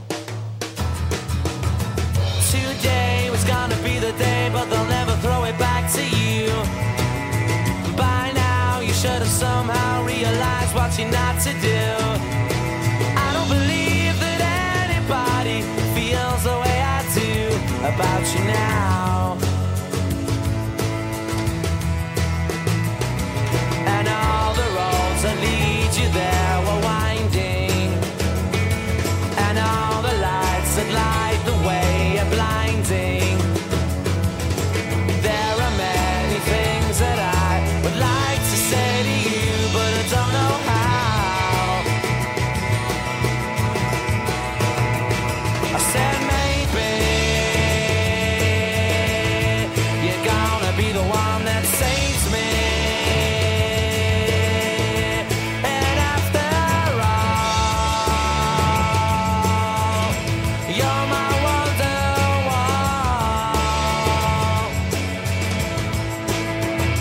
Par contre, bah, phénomène euh, un peu bizarre, c'est qu'à à peu près en 96, il y avait tellement de groupes qui arrivaient, tellement de titres qui sortaient, qu'en fait on a commencé à avoir euh, une overdose. Euh, ça, le public commençait un peu à se. Ouais, ouais. Et c'est un peu pareil pour tout. Dès qu'il y a un truc qui marche, allez hop, on y va, on y va. Et c'est là le problème des euh, businessmen. Ils se sont dit c'est cool, euh, on a des groupes qui cartonnent, allez hop, on en balance, on en balance. Et finalement, bah les gens ils en voulaient plus. Certains groupes ont disparu. Blur, par exemple, lui, a trouvé une solution. Il est parti un peu sur autre chose. Ensuite, on a bah, le chanteur qui est carrément Mm. euh, parti dans un autre projet. Euh, on a des groupes. bah, tout à l'heure, tu parlais euh, de hum, Radiohead, qui sont partis aussi dans totalement autre chose. Après, on a Oasis quand même qui a tenu bon, qui a fait des pauses, qui est revenu et qui a tenu le coup, ouais, jusqu'à dépasser les années 2000. Mais bon, c'était c'était un peu dur. Mais en tout cas, ouais, c'est quelque chose qui a été euh, très très intense, qui a duré donc on va dire à peu près de 94 à 97. Donc finalement, ça a pas duré si longtemps que ça. Mm. Ça regarde bien à peu près 4 ans, mais euh, ça a vraiment marqué parce qu'on avait des musiques, enfin des, je vais essayer d'expliquer ça. Hein, vous inquiétez pas, je vais y arriver. Euh, on avait des paroles fortes qui représentaient un peu ben, tout ce que ressentait la jeunesse euh, anglaise, le mal-être, les différences sociales, parce que comme tu l'as très bien dit, Speds, il y avait des différences entre les riches et les pauvres, et du coup, ça se montrait dans la musique. Et au niveau de la guéguerre de entre Blur et Oasis, je pense qu'on en reparlera de cette différence, puisqu'on disait que Oasis c'était une musique plus populaire et Blur une musique plus, on va dire, de, riche en quelque sorte. Donc il y avait vraiment, ça représentait vraiment tout cet aspect social anglais. Euh, sans oublier bah, la musique, il y avait vraiment de très très belles mélodies qu'on retenait euh, vraiment facilement, qui rentraient vraiment en nous, Euh, des choses très nerveuses, des choses qui pouvaient être ouais un peu oniriques, un peu des petits instants de, poésie comme ça. C'était vraiment très varié, très travaillé. Je trouve que c'était vraiment un mouvement qui était très très fort, que ce soit aussi bien dans la musique, dans les paroles. Euh, moi, j'avais une grosse préférence pour Oasis et ben j'espère que je vous en reparlerai tout à l'heure et que je serai pas trop euh, fangirl, mais vraiment il y avait beaucoup beaucoup de choses intéressantes dans ce mouvement et j'ai envie de vous demander vous messieurs ben ce qui vous a marqué euh, dans les groupes ou des titres de cette période-là? Donc pour ma part, moi je dirais que bah, Radiohead, beaucoup. Mhm. Même si on, on a un peu de mal à dire que c'est de la Britpop parce que c'est ça décode un peu différent. Déjà une écriture qui est beaucoup plus recherchée et des textes qui sont beaucoup plus dépressifs que le reste du, du euh, de la scène. Ouais. Ouais, c'est pas le même état d'esprit, ouais. Radiohead, ça m'a beaucoup marqué. Blur m'a profondément marqué euh, avec son apparition, notamment parce que la première euh, fois que j'ai entendu du Blur, ça a été lors d'un Dance Machine. Ouais. Tu me casses mon anecdote. C'est fou, il s'était perdu non, non, on en parlera. Euh, ah, tu veux en parler euh, après Ok, je te le. Non, non, non, mais on en reparlera, t'inquiète. Euh, Donc tu as vu le contexte dans lequel ils ont été présentés? Mais j'ai pas vu euh, le contexte exactement, mais euh, Ah, j'ai ref- on en reparlera, t'inquiète. témoin. J'ai- J'avais honte. Vas-y, explique le contexte. Non, on en parlera tout à l'heure quand tu amèneras le sujet. Non, non, c'était particulier. Euh, honnêtement, euh, t'as honte d'être français à ce moment-là. On va dire ça comme ça. Il bah, faut que tu me rappelles le souvenir parce que là ça me dit rien. Ouais, Pourtant j'en ai vu. Mais Blur, ouais, ça a été dans un dance machine que je vois ces mecs arriver avec des, bah, des vrais instruments, ce que t'as pas du tout l'habitude dans un dance machine, hein, euh, déjà. Bon, les synthés, c'est des vrais instruments, mais bon, des guitares, euh, batterie et compagnie, t'as pas l'habitude. Et ils nous sortent donc Boys and Girls, qui est un truc, euh, bah, le morceau, ouais, tu te le prends dans la gueule, tu fais, wow, il se passait quoi, là? Et après, oui, Oasis, euh, forcément, parce que Definitely Maybe, et puis, euh, What's, the, What's the Story, Morning Glory, c'est deux très grands albums de Britpop. C'est de l'excellente pop rock euh, anglaise. C'est, ouais, t'as tellement de grands groupes hein, euh, là-dessus, mais on il y a eu des trucs un peu bizarres euh, dont on parlera un peu plus tout à l'heure quand on fera des recommandations. Murdoch, toi, qu'est-ce que t'en as pensé? Ah, alors moi, ce qui m'a vraiment intéressé, bah déjà, dans l'instant, c'était Oasis, puisque ça a été une claque assez énorme, euh, même pour nous euh, en, Europe, enfin sur le continent euh, européen, puisqu'on en a pris plein, on en prenait plein les oreilles. Et ce qui est marrant, c'est que quand tu commences, enfin Oasis pour moi c'est le cadre. C'est-à-dire euh, là, t'as euh, 90% des codes de la de la Britpop. Donc t'as le basse, batterie, guitare et euh, les autres codes. On y reviendra un petit peu plus tard. Mais euh, ce qu'il y a d'intéressant, c'est effectivement quand tu regardes un petit peu tous les groupes. C'est-à-dire quand tu prends Suède, quand tu prends Pulp, quand tu prends Blur, quand tu prends Supergrass, quand tu prends Sleeper, etc., etc. Tous ces groupes-là, dans tous les groupes, t'as un ou deux membres qui ont un charisme de ouf quoi. Quand tu prends Brett Anderson, quand tu prends Damon Albarn, tu prends les frères Gallagher, tu prends euh, Jarvis Cocker, tu prends Gaz, euh, le chanteur de Supergrass, et tu prends Justin Frischman, c'est tous des, des personnalités quand tu les vois en interview, quand tu les vois sur scène, même en clip quand ils font du, du playback, il y a quelque chose qui se dégage.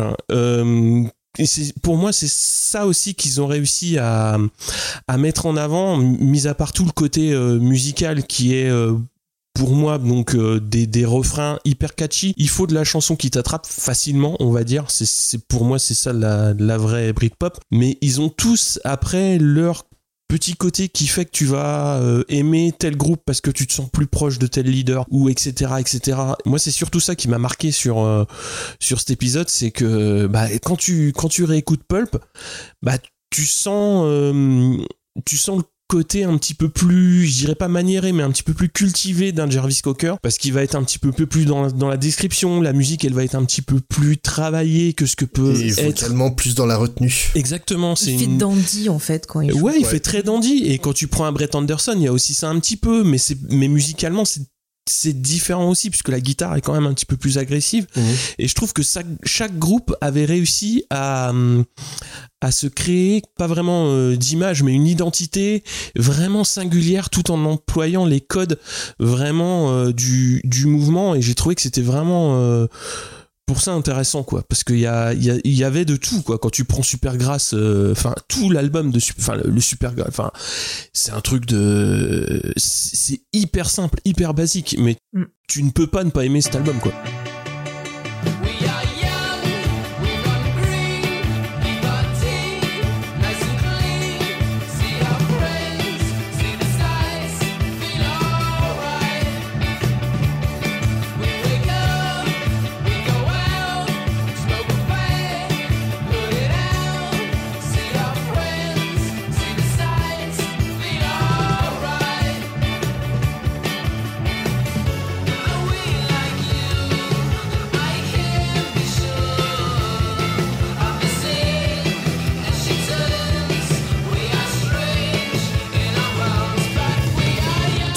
La, la Britpop, c'est pas un style musical. C'est vraiment, en fait, ils ont pris des rock indés qui avaient chacun leur, euh, leur identité pour, euh, pour les fusionner sous une même enseigne. Mais à la, quand tu écoutes du pulp, tu sais que tu écoutes du pulp. Tu vas pas Mm. confondre ça avec euh, Ouais, Oasis. clairement. Ouais.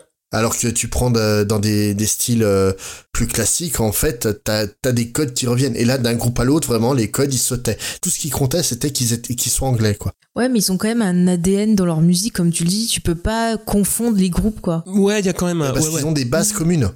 Ah, Ils ont des références Oui, non, communes. mais ce que je veux dire, c'est que tu peux pas confondre un titre de Pulp avec un titre de Blur, tu vois. C'est, tu vas reconnaître leur signature. Ouais, tu peux confondre deux titres d'Oasis, par Oui, contre. oui, mais le, le, tru- le truc, c'est qu'ils ont la même influence. De la même manière, en France, euh, on, pour aller dans le rapport avec euh, la, la Britpop, en France, nous, on a eu la proté- euh, l'exception culturelle française, qui, qui a fait que donc euh, une loi qui imposait 40% de, de mémoire Hum. de, de musique française à la radio. C'était pas 50. Je sais plus. Ouais, je sais plus. Mais euh, le, le truc, c'était exactement pour la même raison que, que le Cool Britannia. C'était vraiment parce que l'Amérique, euh, culturellement, roulait sur la gueule de tout le monde. Et que donc euh, bah, ils ont décidé en fait d'essayer d'imposer le style français et c'est ça qui a donné en fait des groupes comme euh, Louise Attack, comme M euh, qui a fait sa carrière euh, suite à Mm. ça, Mickey 3D et, et compagnie. T'as des et tu prends euh, par exemple euh, des, des groupes comme Louis Attack et Mickey 3D, justement, ils ont les références communes. Tu entends les,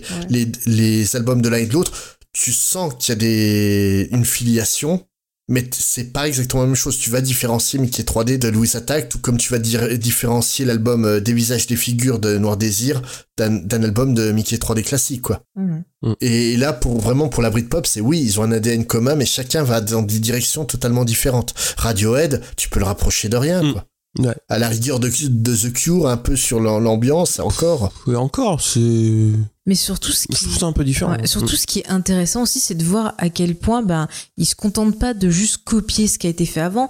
Ils prennent ces références et vraiment, on sent qu'ils les ingurgitent pour les ressortir à leur façon, en apportant euh, Oui. Ouais une, une réinterprétation, en les mettant euh, au goût de l'époque en fait. Alors que souvent, tu vois même récemment euh, des gens qui se contentent de reprendre tel quel limite des morceaux ou de reprendre tel quel un style, sans vraiment essayer de comprendre comment il est fait. Et ça, c'est tu vois, tu vois tout- toute la différence. C'est peut-être pour ça que ça marque encore maintenant la, la Britpop. C'est la différence entre euh, un groupe comme Oasis qui va reprendre des chansons des années 60 et les Forbans. voilà. Ah, la vache. C'est- les comparaisons ce soir. hein. Ah, le Ah ouais. match euh, Liam Gallagher versus mal, hein. le chanteur des Forbans. Non, mais Oasis, c'est- ils ont digéré les, les influences de la musique des années 60 et ils en ont fait que- quelque chose de personnel. Tandis que les Forbans, voilà, c'est ton nom régurgité, euh, limite à te le vomir à la gueule, Ah quoi. ouais. C'est la différence entre une influence et, et puis de la copie, quoi, tout simplement. Après, ce qui est important, je pense, de dire, c'est qu'effectivement, quand en 94 ça explose, donc il y a des groupes qui sont tout jeunes, donc Mhm. comme euh, Oasis, mais Blur, ils sont là depuis 3-4 ans déjà. Suède, euh, c'est, ils sont déjà là depuis un an, puisque leur premier album était sorti en 93. Mm. Mais un groupe comme Pulp, il a déjà euh, des, des années euh, de, de route derrière, quoi. Donc- 88, non, je crois. le- Ouais, je crois quelque chose comme ça, mais euh, ça date un peu euh, Pulp. Et donc ils arrivent tous au même moment, mais pas à un même niveau de carrière. Ouais. C'est-à-dire Oasis, eux, ils découvrent le business. Pulp, eux, ils sont déjà en galère depuis pas mal d'années pour essayer de, de sortir. Suède, eux, ils ont déjà ouvert la brèche, on va dire. Et Blur, eux, ils... parce que en fait, le, titre aussi qui est important dans, dans la Britpop, c'est Pop Scene de Blur,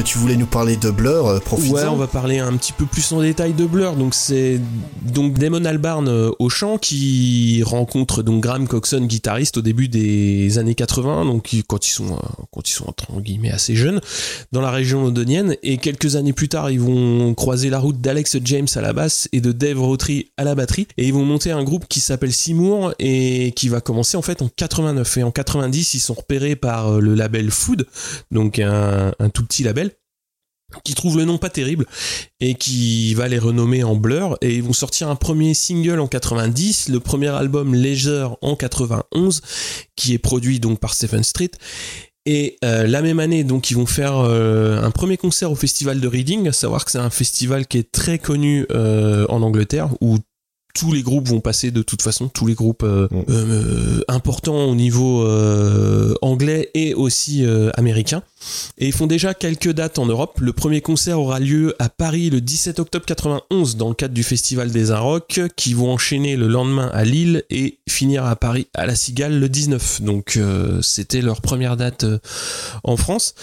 Ils vont enchaîner assez vite à faire des petites dates donc en Amérique du Nord, Canada, euh, États-Unis forcément, et aussi au Japon. Savoir que la scène Britpop a aussi pas mal tourné au Japon. Et donc l'année d'après, euh, on arrive avec Pop Scene, donc qui sera pas dans le deuxième album euh, de, Blur, mais qui à mon avis reprend beaucoup beaucoup des, des codes qui seront après au niveau Britpop, hein, c'est-à-dire un single très accrocheur, euh, très catchy, dès que tu l'entends, bah tu, tu vas la retenir. Pour moi, c'est vraiment ça qui va euh, lancer le mouvement, on va dire Mhm. à mon avis. Et donc le- leur deuxième album Modern Life is Rubbish sort en 94, qui sera aussi un album charnière du, style. Alors les singles vont pas non plus exploser, mais ça commence à faire un petit peu son, son chemin. Et quand Park Life sort en 94, ça va vraiment enfoncer le clou avec le single dont tu parlais, donc Girls and Boys. Donc euh, là, ça va vraiment faire exploser la notoriété du groupe. Et l'album, moi je trouve que c'est un des tout bons albums euh, de la décennie puisque ça va imposer un style quand même très déterminé. Donc euh, moi le point qui m'intéresse particulièrement dans, dans le style de Blur et particulièrement dans cet album, c'est la basse parce que dans beaucoup de groupes en fait, euh, je trouve que la basse elle est assez simple et je trouve que dans Blur justement elle est hum, un petit peu plus recherchée donc je trouve que le, le travail de d'Alec James est, euh, est un petit peu plus euh, significatif. Ouais. Non, il a vraiment un style très particulier, Alex James. Ouais, il a son style à lui, ouais. Et, euh, et justement, en fait, le fait que donc euh, ben, Boys and Girls euh, soit un titre euh, mi-rock, mi-électro, t'as Ouais. vraiment une basse qui est très très présente et, et heureusement qu'il a ce niveau-là, quoi, le Alex Mm. James, parce qu'avec un bassiste plus classique, ça aurait été peut-être un peu un morceau un peu plus rude. Ouais, voilà, mais c'est aussi euh, Coxon, donc le, le guitariste qui va amener des riffs euh, hyper catchy aussi avec des, sens- des chansons comme euh, Tracy Jacks ou Park Life.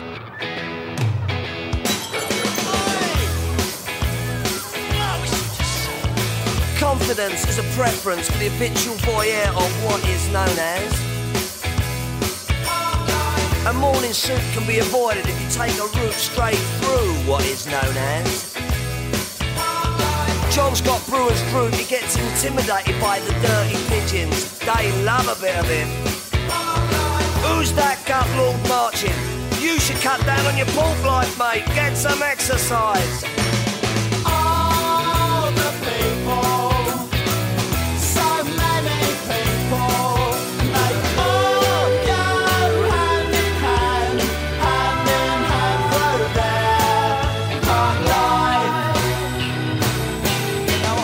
Trouve que Park Life, c'est euh, c'est c'est vraiment euh, le riff euh, Britpop par excellence. Et euh, ça va commencer à avoir des petits titres courts et punchy comme Bank Holiday qui va faire un petit peu, euh, on va dire, école sur euh, la suite de la carrière. Mais le plus intéressant, c'est qu'ils vont essayer justement assez vite de ne pas s'enfermer dans ce, dans ce format de chanson avec des compositions qui vont être un petit peu plus euh, aventureuses comme End of the Century, To the End ou This is the Law qui sont euh, à mon sens vraiment un petit peu plus euh, un petit peu plus recherchés que euh, que on va dire du de la composition un peu plus classique. Et c'est là qu'on en arrive au Dance Machine puisque la tournée qui va suivre en France bah c'est Bercy qui les accueille mais euh, bah c'est pas dans le cadre d'une tournée hein parce que la tournée elle se fera enfin le concert se fera au Bataclan. Mais je te laisse nous parler euh, de cette soirée Dance Machine du coup Spades. Donc Dance Machine, pour ceux qui n'ont pas connu ces belles heures euh, de la télé française, c'était donc une émission euh, fleuve qui durait les samedis soirs et en fait qui présentait toute la scène électro, ce qui rend d'autant plus improbable la, la présence de la présence de Blur à ça. Et en fait, j'ai une image de ma découverte de Blur qui est donc... euh, vous vous rappelez des, des jumeaux euh, Yves et Hervé Noël? Ah oui Oui. donc, j'ai l'image de ces deux grands couillons sur la scène. Alors, euh, qu'est-ce qu'on va s'écouter maintenant? Blur Oh, bah c'est pas sympa de roter. Mais non, c'est le nom du groupe, Blur ah c'est finaux Ah, c'est non seulement finaux, mais t'as traversé la Manche pour venir chanter, tu te fais insulter. Putain, la classe, quoi. Non, mais tu sais quoi, ça me rappelle une blague dans La folle histoire de l'espace de Mel Brooks avec euh, l'autre qui s'appelle Burke. C'est exactement la même blague, quoi. Mais bon, pour revenir justement à Blur, ça va continuer en 95 avec euh, l'album The Great Escapes qui euh, va sortir au cœur de la guerre euh, qui va les opposer avec euh, Oasis. Mhm. Avec des singles donc très très catchy, mais toujours euh, un album qui s'ouvre quand même assez large avec des, des titres donc très Britpop comme Stereotypes ou Country House ou Charmless Man, mais euh, bah, toujours des, des titres comme The Universal par exemple qui sont un petit peu plus en recherche et ils vont continuer en 97 où euh, là euh, la Britpop va être euh, vraiment laissée de côté avec un album qui s'appelle Blur euh, justement et avec d'une part des morceaux comme Song 2 donc très rentre dedans très rock Bon, on va s'en écouter un petit bout, tiens, de son tout, tant qu'à faire. ouais ouais ouais ouais ouais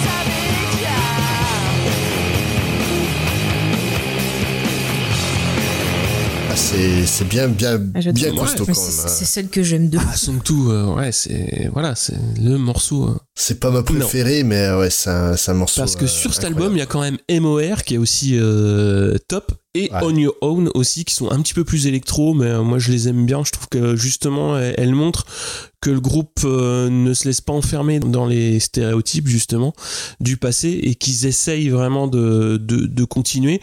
Et en 99, là par contre, il va y avoir un, un album qui s'appelle qui s'appelle 13 et qui, qui continue lui dans, dans une voie un petit peu plus euh, un petit peu plus éloignée avec des titres plus gospel comme Tender et surtout un Coffee and TV qui est euh, peut-être la seule chanson qui euh, reprend des accents un petit peu Britpop mais qui est plutôt bien faite.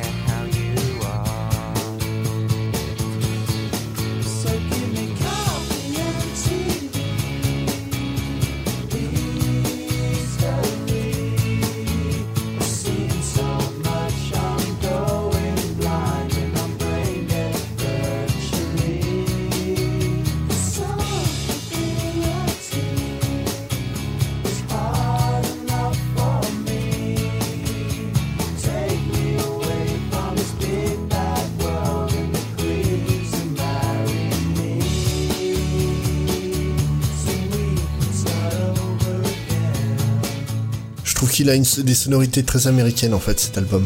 Notamment Ouais. très lofi. Ouais, ouais. euh, C'est non, c'est vraiment un bon album aussi. hein. Mais c'est là que tu vois en fait vraiment euh, l'abandon de la scène Britpop euh, pour Blur. Et en, en 2003, ça va continuer donc sans Graham Coxon, puisque euh, le guitariste euh, va ne participer qu'à un seul morceau sur euh, l'album Think Tank.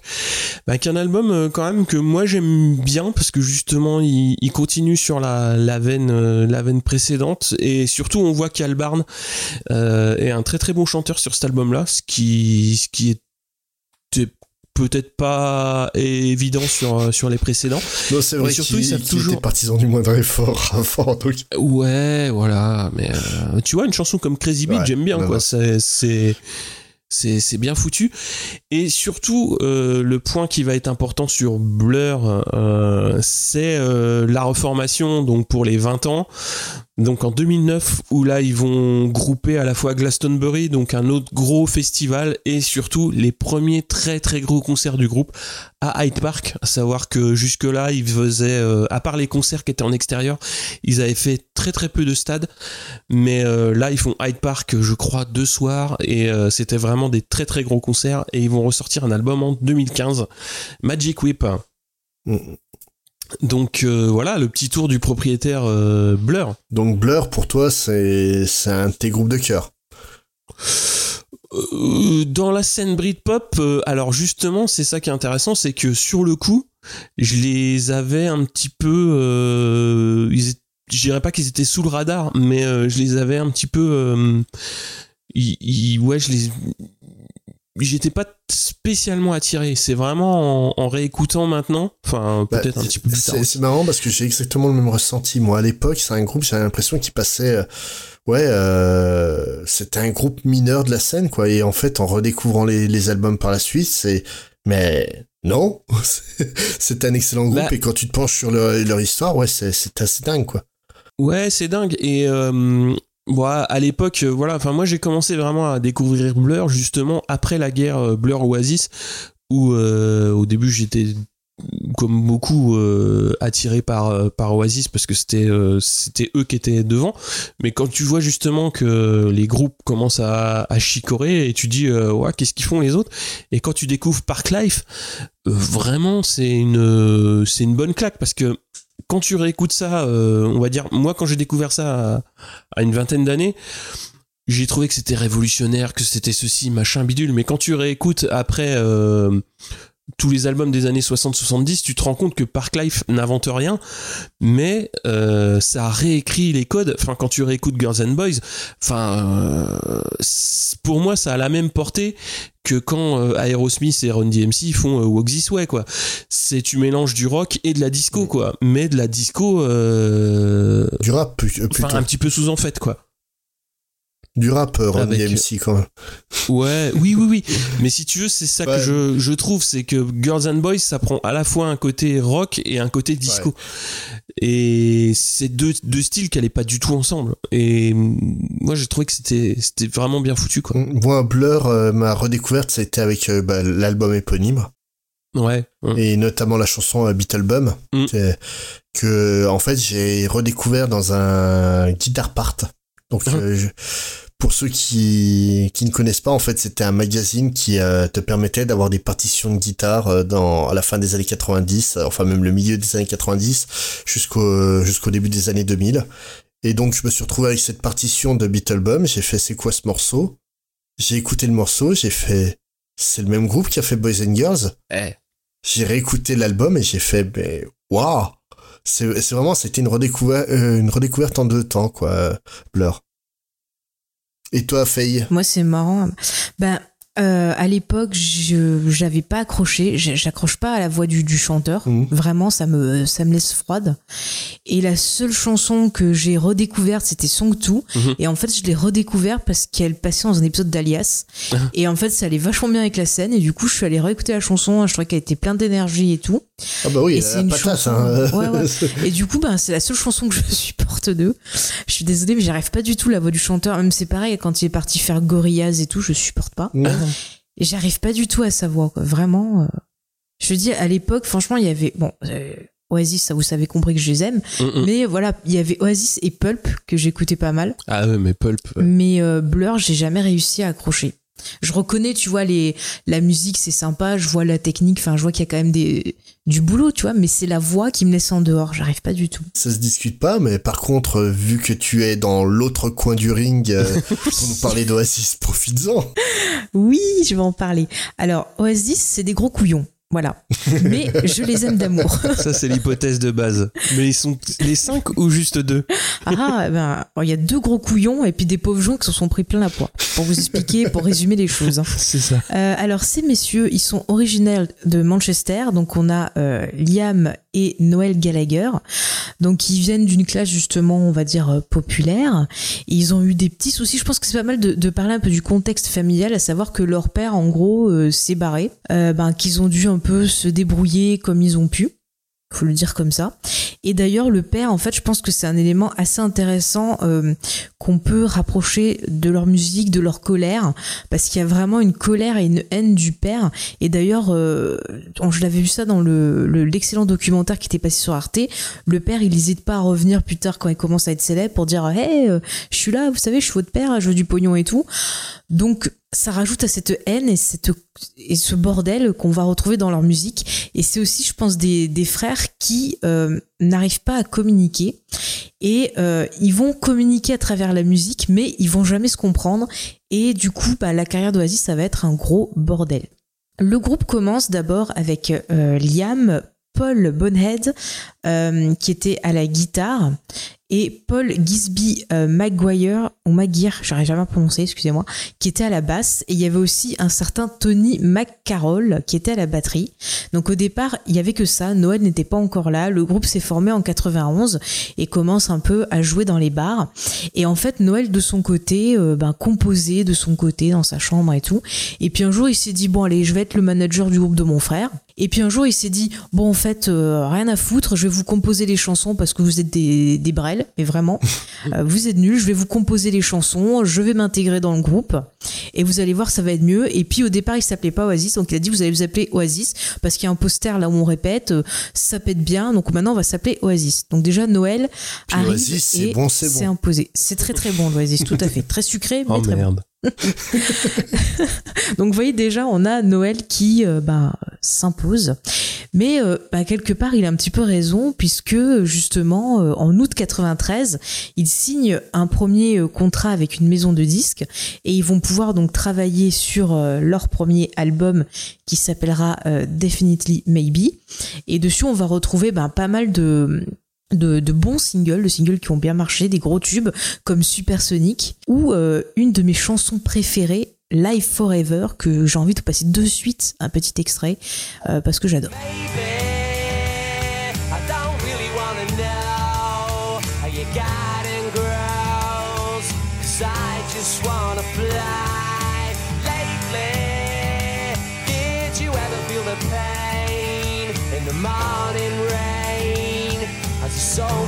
To the bone? Maybe I just wanna fly, wanna live but don't wanna die.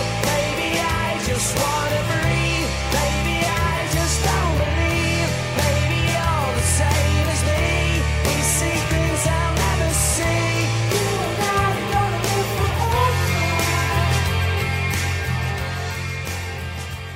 Excellent morceau. Ah oui, puis alors des paroles vraiment très très belles. On va voir souvent que euh, la notion de de la peur de mourir, euh, de la peur de manquer des choses, euh, ce côté de j'ai envie de te faire comprendre, enfin c'est vraiment des thématiques qui reviennent souvent. Bon, en plus la drogue, parce que ça on va en parler, hein, forcément. On va être obligé. Forcément, on va en parler. Euh, ce qu'il faut savoir sur cet album, c'est que c'est l'album qui s'est vendu le plus rapidement, apparemment, en Angleterre. À cette époque-là, ouais. Donc déjà, Ouais. à cette époque-là, ouais. Donc déjà, euh, ça commence plutôt bien, hein, j'ai envie de dire. hein. Écoutez, euh, voilà. Bah, c'est un excellent ça album, hein, faut être honnête. euh. Ah et, oui, et oui. pour la petite histoire, c'était Suède qui avait déjà en 93 battu euh, le nombre de ventes d'un premier album. Mm. Mhm. Du coup, eux, ils ont dégommé Suède l'année d'après. Non, mais c'était une course poursuite incessante hein, entre les pour les ventes d'albums entre les groupes. Ah oui, oui, oui. hein. Euh, Il y avait d'ailleurs les, les maisons de disques qui en jouaient, qui essayaient de faire le plus de bruit possible. Enfin, On en reparlera sûrement, je pense. Mmh. Euh, du coup, ben, le groupe marche très bien. On va de suite essayer en fait de les euh, faire connaître euh, donc aux États-Unis. Et pour être connus aux États-Unis, ils signent avec Sony Music et ils commencent à faire une grosse tournée. Et là, c'est euh, ben, le- les gros gros excès, alcool, drogue. Et euh, nos deux frères commencent à se disputer, à s'insulter euh, vraiment. euh, copieusement jusqu'à ce que ben, Noël en ait marre et disparaisse pendant euh, plusieurs jours. Et euh, en fait, on apprendra qu'il était parti en fait chez une fan. Il est resté plusieurs jours chez elle et lorsqu'il revient, il arrive avec un autre grand tube qui est Talk Tonight. Je sais pas si vous l'avez déjà entendu, je Si, pense si. que oui. Ouais, c'est une phase B. euh, ouais. Oui, d'un single, mais très très belle chanson, euh, je vous Ah conseille.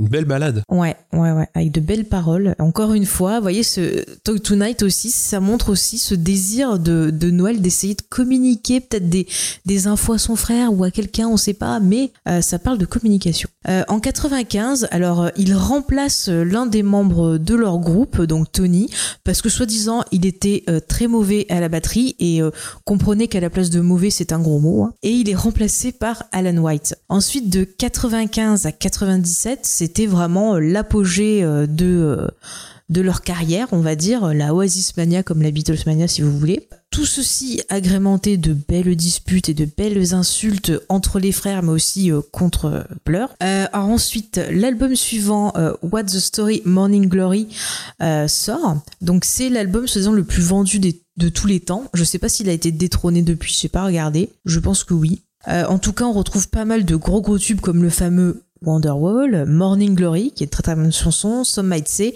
et ma chanson euh, préférée ever de tous les temps de Oasis, c'est Champagne Supernova, que j'adore. How many special people change?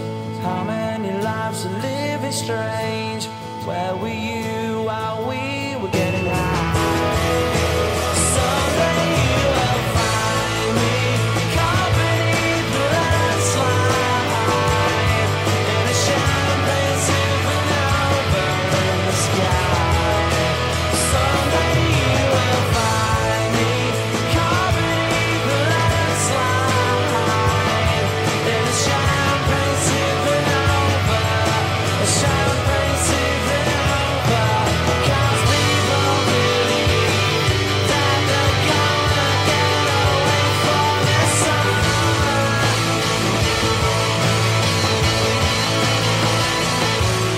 Non mais j'adore cette chanson, la guitare dessus, elle est vraiment, euh, c'est, euh, je sais pas, ça, ça me, ça me transporte à chaque fois quand je vais pas bien, j'écoute cette chanson et euh, ça me, ça me fait un bien fou. J'adore les paroles, il y a vraiment tout un côté très poétique pour parler ben, de quelque chose d'assez triste.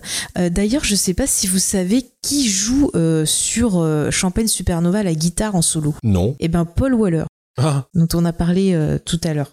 D'ailleurs, il y a d'autres personnes qui sont déjà venues jouer aussi avec euh, Oasis. On a même Johnny Depp qui est venu jouer de la basse sur un album. Je sais plus sur quelle chanson c'est. C'est une, une balade, je crois.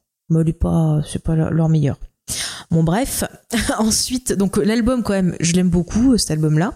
En 97, on a l'album Be Here Now. Alors là, il y a quelques chansons que je retiens comme Stand By Me, qui est plutôt pas mal. Euh, après, euh, les critiques euh, étaient pas super emballées.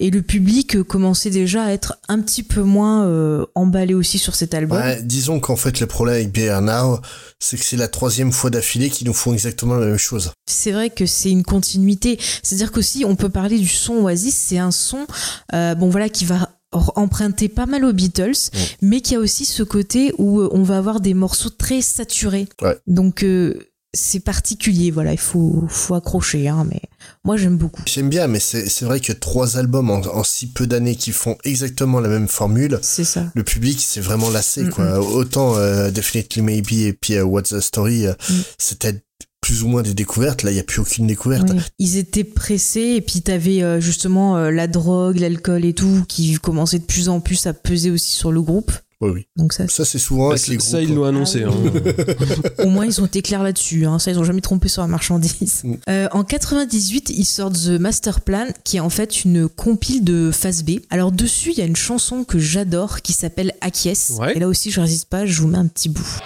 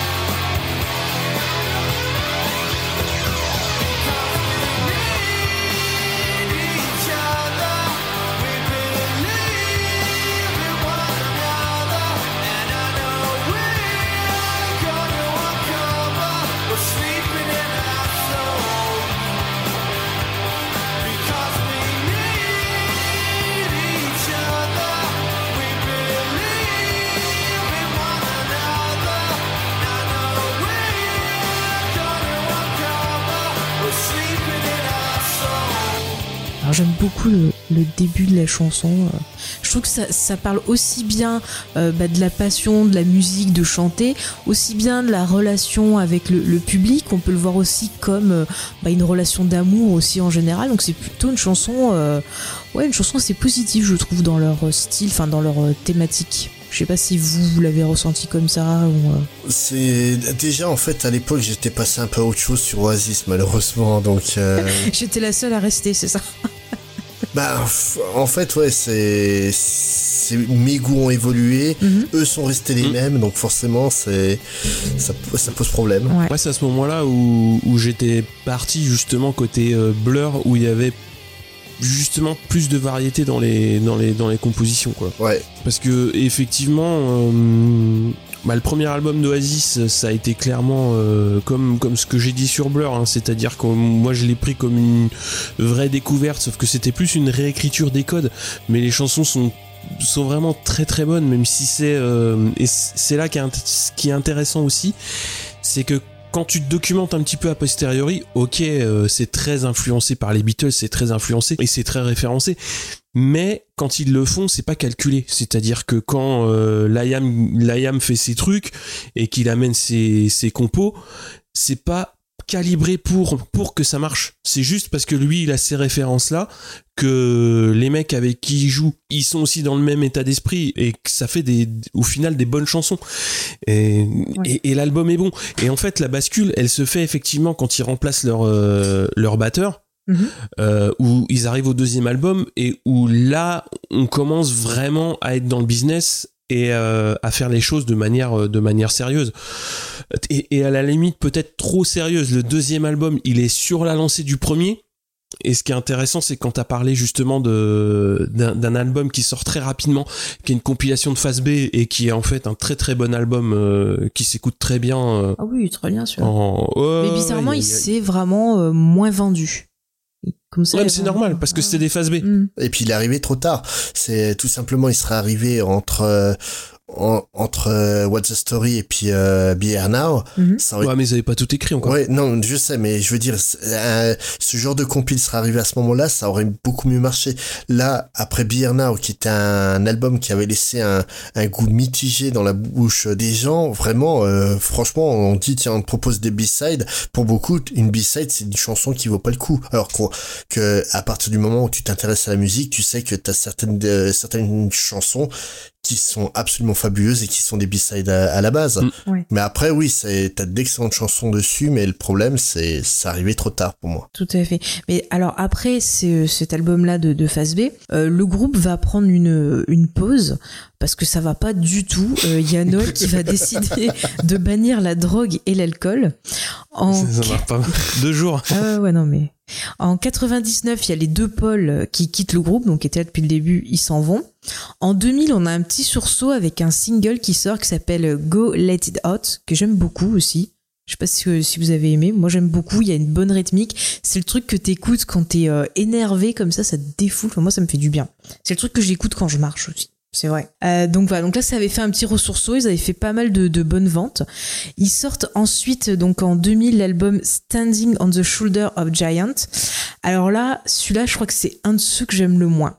Vraiment, euh, j'ai même pas de titre qui me plaise plus que ça dessus. C'est celui qui a les gros sabots, non? Euh, c'est pas qu'il est gros Ouais, ouais, c'est Clicheton euh, de Oasis. ouais. Ah ouais, c'est. T'as t'as l'impression en fait que c'est un, un- en fait euh, dans la culture anglo-saxonne, t'as une grosse culture euh, des cover bands, des groupes qui vont imiter le, enfin qui vont reprendre les chansons de- d'autres groupes plus connus. D'ailleurs, Oasis a, a un cover band qui est très connu qui s'appelle Wonderwall. Mhm. Mhm. Mais là, en fait, vraiment avec euh, Standing in the Shoulders of the, of the Giants, t'as l'impression en fait que c'est un cover band, euh, que c'est pas Oasis quoi. C'est tellement tout dans le cliché. Non, mais il est, franchement, il est pas, je le conseille pas du tout, celui-là. hein. C'est t'as l'impression que c'est, tiens, euh, Liam et Noël auront des impôts à payer, quoi. Non, mais c'est ça, hein, cherche pas, hein, c'est exactement ça. Bon, en tout cas, euh, après une nouvelle dispute en 2002, ils sortent l'album Heather Chemistry, euh, qui plaît un peu plus aux critiques. On a des, une chanson qui est quand même assez marquante dedans, que j'ai bien aimé, c'est Songbird. D'ailleurs, je sais pas si c'est sur scène là que Johnny Depp il est venu jouer, tiens. Qui est composé en tout cas par Liam Gallagher et du coup on commence à voir les les deux frères qui euh, vont un peu s'échanger, c'est-à-dire Liam qui va un peu plus s'imposer euh, dans l'écriture, Noël qui va essayer d'un peu plus euh, chanter aussi parce qu'il y avait ce cette petite lutte entre les deux. Euh, ensuite, en 2005, sort un album que j'aime beaucoup. euh, c'est fait partie de mes albums préférés d'Oasis. C'est Don't Believe the True, avec bah, pas mal de, de super chansons comme euh, Let There Be Love, Leila, euh, surtout The Importance of Being Ouais. Idol, avec un super accent, avec un clip qui est génial d'ailleurs. Ah, le clip, il est marrant. hein. Ouais. Ouais. Moi j'aime beaucoup. Euh, bah, si vous voulez, on peut passer un petit titre de la chanson que vous voulez, Lila ou Importance of Ouais, Being Idol. celle-là, ouais. Celle Oh, Being Idol. ouais, Allez, Allez, Being hop, on s'écoute ça.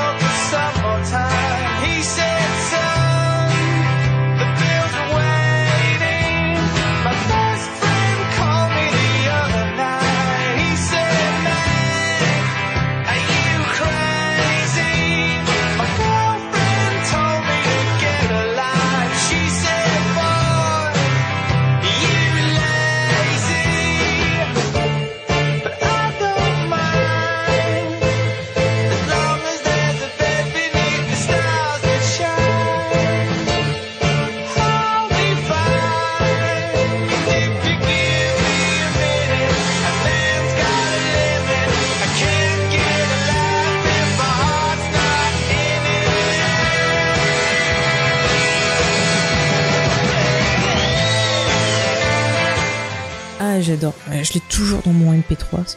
c'est- magnifique, j'adore. Euh, ensuite, en 2006, on a droit à un best-of qui s'appelle Stop the Clocks, qui reprend un peu bah, tous leurs gros hits. En 2008, on a leur euh, dernier album qui sort, qui s'appelle Dick Out Your Soul. Alors là, j'avoue que euh, bon, il est sympathique, mais c'est pas celui que je retiendrai le plus. Par contre, je retiendrai un single, c'est celui qu'ils avaient sorti, The Shock of the Lighting, qui est plutôt sympa, je trouve. On retrouve l'essence d'Oasis, mais euh, ouais, ça se laisse écouter. Je sais pas ce que vous avez pensé de cet album-là. Pas grand chose, je l'ai écouté à l'époque et puis j'ai totalement occulté de ma mémoire. Ah, pareil. Eh ben, écoutez, il a pas plu. En tout cas, euh, c'est là qu'arrive la fin pour le groupe. Alors qu'il devait faire un concert euh, à Rock en scène, eh bien, euh, redispute.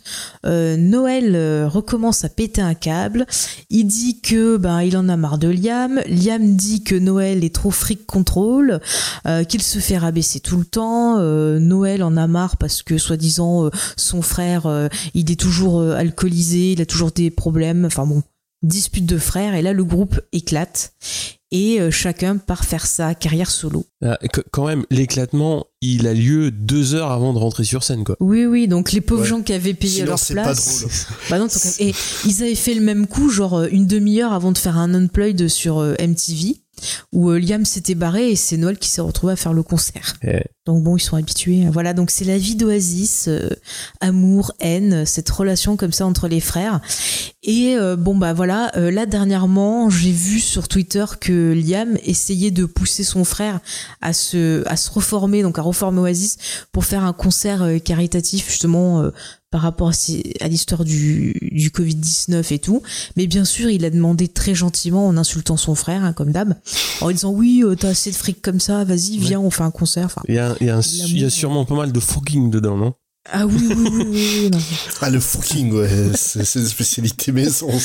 Mais euh, Ah, mais c'est c'est dommage, c'est dommage. Moi, je les aimais bien Oasis. Après, j'avoue, j'ai un peu suivi ce qu'ils ont fait chacun de leur côté. C'est vrai que Liam est resté quand même euh, dans un côté Oasis, mais c'est euh, vraiment très mélancolique. Et il y a pas mal de chansons dans son dernier album où euh, on voit qu'il essaie de parler encore à son frère. On sent qu'il est triste en fait de la situation. Mais bon, c'est pas prêt de s'arranger. En plus, leurs gosses ne peuvent pas se blairer aussi. Il paraît que les, Ah bon? les cousins cousines euh, quand on se voit s'insultent. Donc euh, c'est la fête. Ça va finir en guerre civile, cette affaire. Ouais, c'est ça. ouais. Sans, sans vraiment avoir suivi leur carrière euh, post-Oasis, Ouais. honnêtement, des chansons que j'ai entendues de chacun des deux frères, j'ai vraiment une préférence pour le, le boulot de Noël. C'est vrai que Noël, c'est quelqu'un qui joue de beaucoup d'instruments, qui teste plein de choses. Il y a des trucs des fois, il part un peu sur de l'électro, parfois un peu plus sur du classique. C'est pas inintéressant. Après, euh, moi, c'est vrai que je, je suis habitué à la voix de Liam, donc euh, j'ai une petite préférence pour Liam, mais euh, ce que fait Noël, c'est pas, c'est pas dégueulasse Bah, non plus. moi, hein. en fait, la, la raison pour laquelle je préfère, euh, c'est que tout simplement, Noël écrit beaucoup mieux que Liam. Mhm. Ah mais ça c'est vrai qu'au niveau des enfin la musique déjà c'est bien mais au niveau des paroles euh, il arrive à rendre des textes beaucoup plus poétiques que Liam. Liam c'est vraiment plus bourrin je dirais. Ouais, moi, moi c'est un truc que j'ai jamais compris. Hein. Euh, on me présente souvent Oasis comme un, un groupe d'ouvriers un peu frustres qui écrit euh, crûment et compagnie, alors qu'au final, ils ont des paroles euh, complètement euh, surréalistes. Hein. Euh, Ah oui oui. oui. Tu prends ne serait-ce... euh, bah tout simplement euh, glisse à travers l'œil de mon esprit euh, tu verras tu trouveras un endroit pour jouer quoi ça veut rien dire cette phrase C'est onirique, c'est beau. Mais je vous jure, moi, ça me parlait vraiment beaucoup, Oasis, parce que j'étais déjà, enfin, quand j'ai cou- découvert ça à l'adolescence, j'étais pas bien, j'étais très triste. Et d'entendre ces chansons où il y avait cette, ça parlait de mort, ça parlait euh, de pas arriver à se faire comprendre. Enfin, je me sentais, euh, ouais, je me sentais proche. Et puis il y avait des chansons où je me sens, ouais, où ça me remontait le moral, où je me sentais entourée. Tu vois, c'est comme quand j'écoute, je vous dis, Champagne Supernova, ce rythme de guitare là qui revient. À chaque fois, j'ai l'impression d'être prise comme dans une vague. Enfin, c'est, c'est très particulier la relation que j'ai avec eux, mais il y a énormément de chansons que j'aime d'eux et euh, je m'en lasse pas. C'est vraiment, je vous dis, je les écoute tous les jours. Oasis, je les ai toujours avec moi. Ça fait partie de ces groupes. euh, Ouais, je suis pas non plus une grande grande fan de musique. J'écoute pas des masses de trucs. J'écoute surtout des des musiques de films ou autres. Mais c'est vrai que Oasis, ça fait partie de ces artistes que que j'aime d'amour en fait. c'est une partie de la BO de ta vie quoi Voilà, c'est ça, exactement. et toi euh, Murdoch qu'est-ce que t'en penses? Ouais, c'est marrant que tu, tu parles justement de cette première tournée euh, aux États-Unis. Mhm. Parce que bah, à l'époque, comme je l'ai dit, euh, j'adorais Oasis et il y avait une nouvelle par jour quoi. C'était euh, à l'époque ça allait du plus potache au plus stupide. Mm. Dans le truc potache euh, à l'époque, bon ils sont frères donc ils se ressemblent un petit peu, notamment au niveau de la barre de sourcils. Mais euh, c'est méchant oui c'est cadeau, tu pourras couper. non non Non, mais c'est vrai en plus. mais mais tu vois enfin il y a quand même une ressemblance physique même si euh, il suffit de faire un petit effort. Mais euh, voilà ils ont quand même réussi à faire des plateaux télé en inversant leur rôle et à ce que l'un réponde aux questions de l'autre et tout et à mettre un petit peu le bazar aux États-Unis. Ça je trouvais ça potache. Mais la tournée elle était quand même chaotique. Enfin il y a des Ah, reportages. il y a des reportages où tu vois que les mecs ils sont camés mais 24 24 ils disent on Mm. dormait pas c'était c'était une catastrophe. Et pourtant les mecs quand tu vois donc les captations vidéo enfin ça tenait encore la route sur scène quoi. Quand tu vois euh, ce que racontent les rodis il dit pendant le morceau le mec eh bah il sort de scène il va se faire un raid de coke et il revient. Tu dis putain faut arrêter quoi. Et les gars ils avaient euh, enfin c'était leur première tournée aux États-Unis c'était une- un bordel sans c'était les vrais C'est rockstars ça. Ouais. Mais quand tu vois, il y a, il y a sur un best-of que j'ai, t'as un concert d'eux avec. C'était un de leurs derniers concerts. Mais euh, j'adore en fait les poses de Liam. Le mec sur scène, il a toujours la même gestuelle, les bras derrière le dos, puis il chante comme ça, genre en mode. euh, Mm. Mais ils sont vachement dans leur truc, alors que tu vois très bien que entre les chansons, allez hop, ça boit un coup, ça et puis après ils reviennent, pouf, ils sont dans leur truc quoi. D'ailleurs, Liam, je comprends pas sa position de micro. Oui. Il a le micro très haut qui lui rentre dans le nez. Ouais, ouais, bah je sais pas, il doit aimer ça. hein. en plus, c'est qu'il se penche des fois, tu vois, avec ses bras comme ça. Mais par contre, ouais, en faisant des recherches pour l'émission, j'ai découvert qu'à l'époque, euh, beaucoup critiquaient Liam parce qu'il faisait trop efféminé. Vous avez cette impression, vous? Euh, pas du tout. non Alors là, pas du tout. non Ah, ça me non. rassure parce que franchement. Non, il était surtout assez statique Ouais. sur scène. Et ça, il l'a expliqué. Il a dit il était en fait contemplatif Mm. Euh, de ce qui se passait devant lui. Oh bah, entre ça et puis Noël à côté qui disait ouais oh, on est le meilleur groupe du monde moi je suis trop fort ah, vas-y tous les autres c'est des nuls mon frère c'est une merde non mais le mec qui se sentait plus pété hein Oh, mais Liam aussi, hein. Ce- Ah les ouais. deux. Mais c'est fou parce que je regardais pas justement euh, les interviews et trucs comme ça. Moi, je m'en foutais. Et j'ai découvert ça vraiment des années plus tard quand je me suis euh, repenchée sur Oasis à cause de Lost. Et euh, du coup, j'avais regardé des trucs sur eux et tout. Je me suis dit, ah ouais, quand même, c'est des gros cons. Ah oui, c'est le terme. C'est quand même eux qui ont réussi quand même à, à faire des concerts en stade. Ouais. Ouais. Euh, quand ils ont fait deux fois le stade de, de Manchester City, quand ils ont fait aussi deux fois Knebworth avec 250 000 personnes, euh, Putain, enfin, c'était dingue. C'était complètement dingue. Tu savais pas où ça allait s'arrêter. Euh, alors en France, ils jouaient pas, ils jouaient pas en stade, hein, mais euh, en Angleterre, c'était la folie quoi. Bah, c'était une religion, hein, Oasis, à l'époque. Ah ouais, ah ouais. Et nous, on voyait Ah ouais. les concerts, c'était dingue. Ah, mais les concerts, c'est de la folie. Hein. Et Quand tu vois justement là les, les concerts à 250 000 personnes, sur un reportage que tu m'as partagé, ouais, ils disent que un Anglais sur 20 a essayé d'acheter les tickets, quoi. Ah ouais, c'était c'était fou. C'est fou, tout Puis tu simplement. les vois tous chanter et tout. Enfin, ça devait être Mm. super impressionnant euh, Mm. de, de voir ça, quoi. C'est. C'est dingue l'aventure qu'ils ont vécue, puis de voir à quel point ils ont eu un impact ben, sur la culture de leur pays, sur euh, en France, même aux États-Unis. Il y a pas longtemps, je voyais la saison 1 de, de la nouvelle version de Roswell et en fait, ils ont mis des titres de chansons aux épisodes et ils ont foutu des titres de chansons de Oasis. Mhm. Donc euh, Bah, c'est devenu une référence, quoi. voilà. C'est un groupe qui était plein de références et c'est un groupe qui est devenu une référence.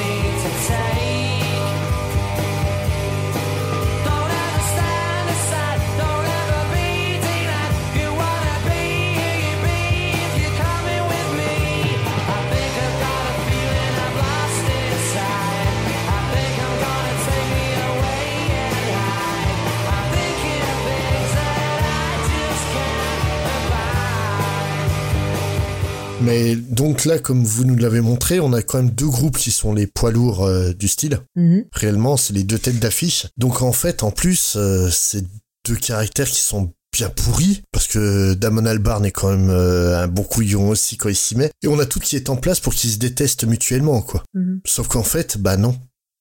C'est c'est ça le plus drôle, c'est qu'en fait ces deux groupes-là, ils se soutiennent beaucoup au tout début euh, de- du mouvement de la Britpop, puisqu'en fait le carton de Parklife, ça va entraîner le carton de Definitely Maybe et ainsi de suite. Et en fait, chacun profite de, de l'influence de l'autre. Mm. Et c'est pour ça que lors des Brit Awards en 95, lorsque Blur va gagner le prix du meilleur groupe, Damon Albarn va pas hésiter à dire que ce prix-là, ils auraient dû le partager avec Oasis. So what I say, kids, is get, get your Oasis records and your Blur records and your Eternal records and your E17 records and take them into school and say, this is industry, teach me this, this is what I want to know about. Yeah, very good. This should have been. I think this should have been shared with Oasis. Yeah, much love and respect to them. C'est quand même vachement classe. Oui. En C'est 95. fair play. 95, ouais. Et euh, Graham, donc le guitariste de, de Blur, qui lui va même rajouter On les aime beaucoup. Parce que quand même, très bon signe, tu dis, ils sont super potes. Ouais. Puis en fait, bah, le problème, c'est ouais, moyen, quoi. Oasis prend pas très bien le, le succès de, de Blur. Et ils ont un petit problème avec Blur, euh, c'est un- une personne qui s'appelle Alex James, donc le bassiste qui, pour la petite anecdote, va aussi servir à Jamie Hewlett euh, pour créer le design de Murdoch, le bassiste de Gorillaz. Ouais. Et pourquoi Liam euh, a un problème avec Alex James C'est parce que Liam, euh, c'est un, gars de la basse classe, quoi. C'est, c'est, il vient de la classe ouvrière, alors qu'Alex James, a quand même, il est un peu maniéré, il a des bonnes manières, il vient d'une société beaucoup plus haute et il le montre pas méchamment, c'est pas un mec qui va étaler qu'il est riche et compagnie, c'est juste qu'il vraiment il est maniéré. Et Liam, il supporte pas ça. Donc à chaque fois qu'il va croiser Ja- Alex James, il va l'insulter, essayer de le menacer et compagnie. Et ça va empirer au fur et à mesure, euh, tranquillement. Euh, ça- un, un jour, en- lors d'une remise de prix, c'est à deux doigts de péter en, en baston, quand Graham, justement complètement bourré, a fait un bisou sur la joue à, à Liam et ça a désamorcé la situation. Et le, le truc, euh, c'est que Blur, en fait, la petite guéguerre euh, qu'Oasis est en train de leur faire dans les charts, ils s'en foutent un peu. Eux, ils sortent leur, ma- leur truc et puis euh, basta, quoi, ils s'en foutent. Jusqu'à la sortie du single de Some Might Say, qui va en fait être le premier numéro 1 de Oasis.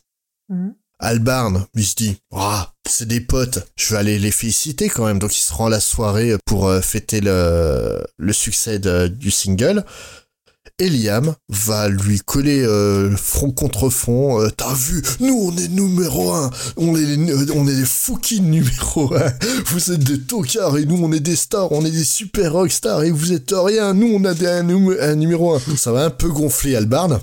Puis en fait, t'as Liam qui va en rajouter une couche, il va, qui, qui va commencer à cracher donc sur euh, la petite amie de Albarn de l'époque, donc Justine Frischman, chanteuse de Elastica, c'est de mémoire? Ouais. Ouais. Bah Albarn, il va faire OK Coucou, tu veux jouer? Bah là on va jouer. Et l'animosité en fait entre les deux groupes va, va commencer à monter par médias interposés. En- dès qu'on interroge un groupe sur l'autre, il y a toujours une petite punchline qui vient, genre euh, Damon Albarn qui va dire de, de Oasis, ouais ça ressemble un peu à du statu quo quand même, ce qu'ils font. Putain. D'où le surnom de Oasisco à un moment. Ouais. Et euh, Liam qui va comparer Blur à, à un truc style Francis Cabrel. Mais il l'a pas traité de branleur aussi? Aussi, mais ça c'est tout, tout le temps. Ça, c'est- euh, le matin au réveil. Voilà. Non, mais je pense que l'alcool, la drogue, euh, leur, leur, euh, leur, on va dire leur situation euh, de base, plus les journalistes, c'était obligé que ça parte en couille. hein. Et et justement, c'est là où t'as raison, c'est euh, profitant de, de cette atmosphère, la presse, elle va imaginer un clivage dans le rang des fans. Et elle va opposer donc les gens du sud de la classe moyenne, donc qui sont représentés par Blur, aux ouvriers chômeurs euh, du nord de l'Angleterre représentés donc par euh, Oasis et ce qui va encore plus polariser l'attention euh, sur les deux groupes. J'ai lu un article où un mec disait qu'à l'époque où était sorti donc What's the Story, il a été l'acheter- acheter l'album pas parce qu'il avait envie d'acheter l'album, mais il a vécu ça comme un un vote. Ah ouais. En fait, dire voilà, j'appartiens à la, à la classe ouvrière euh, et je En soutien de. Ouais, ouais, vraiment. Mais il paraît qu'il y avait des bastons aussi entre fans, tu vois, comme, comme pour les hooligans euh, dans les matchs de foot, t'avais des bastons entre les fans de Blur et d'Oasis aussi. Non mais c'est c'est exactement ça. C'est c'est honnêtement j'avais pas conscience que c'était monté aussi loin quoi le ah truc. ouais, non, non, mais c'est truc de fou. Hein. Et puis t'avais les, les fameux tabloïds qui inventaient des histoires en disant que un était allé draguer euh, euh, la copine d'un autre. Ouais, franchement, connaissant les loustiques impliqués, je peux, je pense qu'il n'y a pas que des rumeurs. hein. Il y a dû y avoir un fond de vérité dans certaines histoires. Oui, comme aussi genre euh, Noël qui avait mis une gifle à un de Blur. Enfin, c'est que des conneries comme ça. Ouais, non mais et en fait tout cu- euh, va culminer euh, à la sortie des, des nouveaux singles des deux nouveaux albums du, des, des groupes. Mm. Donc Country House tiré de l'album Great Escape pour Blur et Roll With It tiré de l'album What's the Story Morning Glory Ouais. pour Oasis. Chaque single individuellement aurait pu être le numéro 1 la semaine de sa sortie mais alors sans problème. Mhm. Mais le problème c'est que en fait, Damon Albarn, dont le, le single euh, Country House aurait dû sortir une semaine après euh, Roll With It, il se dit ouais, mais si on sort euh, Country House la semaine d'après, on risque d'être numéro 2 parce que Roll With It euh, va continuer à se vendre beaucoup. Donc on va sortir la même semaine et puis on va voir ce que ça donne. Donc il va pousser en fait la maison de disques à sortir les deux singles. Ah, c'est plus vicieux que ça en fait. Ah, Ouais. vas-y, vas-y. C'est alors déjà effectivement, moi j'avais en tête que c'était la maison de disques qui avait choisi de décaler euh, la date de sortie. En, en fait, c'est eux qui ont proposé, mais c'est Damon Albarn qui a, Qui a, qui a validé Ouais, parce qu'il s'est dit, euh, ouais, de- en fait, la maison de disques a proposé pour profiter de, de la querelle entre les deux groupes et puis que ça faisait une promotion ouf, quoi. Ouais, c'est ce que j'ai Bah moi oui. aussi, que justement Voilà, ils voulaient euh, faire un gros truc publicitaire avec euh, le VS qui va gagner. euh, Voilà, et ça en fait c'est suite à donc euh, l'article de NME, Mm. donc le magazine, qui va en profiter pour jeter de l'huile sur le feu avec le numéro du 12 août, donc euh, 95, en comparant ses, ses ventes à un match de boxe pour le titre de poids lourd de la Britpop. C'est ça. Et ce qu'a fait aussi la, la maison de disques de Blur, c'est que les singles sortaient à cette époque-là à 3,99 je crois, 3 livres 99. Ouais. Et Country House sort déjà en différentes éditions. Avec différentes avec phases B. différentes phases B. Et surtout à une livre moins cher que euh, le single d'Oasis. Voilà. Et donc forcément, bah, ça biaise le, le résultat. Voilà. Mais le- en, en fait, euh, Albarn, quand ils lui ont proposé ça, au début, il était pas chaud chaud. Et en fait, il a compris euh, que, que c'était un, un moyen en fait de voir s'il pouvait gagner face à Oasis et justement oui il a gagné Blur a gagné euh, face à Oasis parce qu'il va vendre euh, 274 000 copies de Country House contre euh, euh, 216 000 pour euh, donc Roll With Oasis.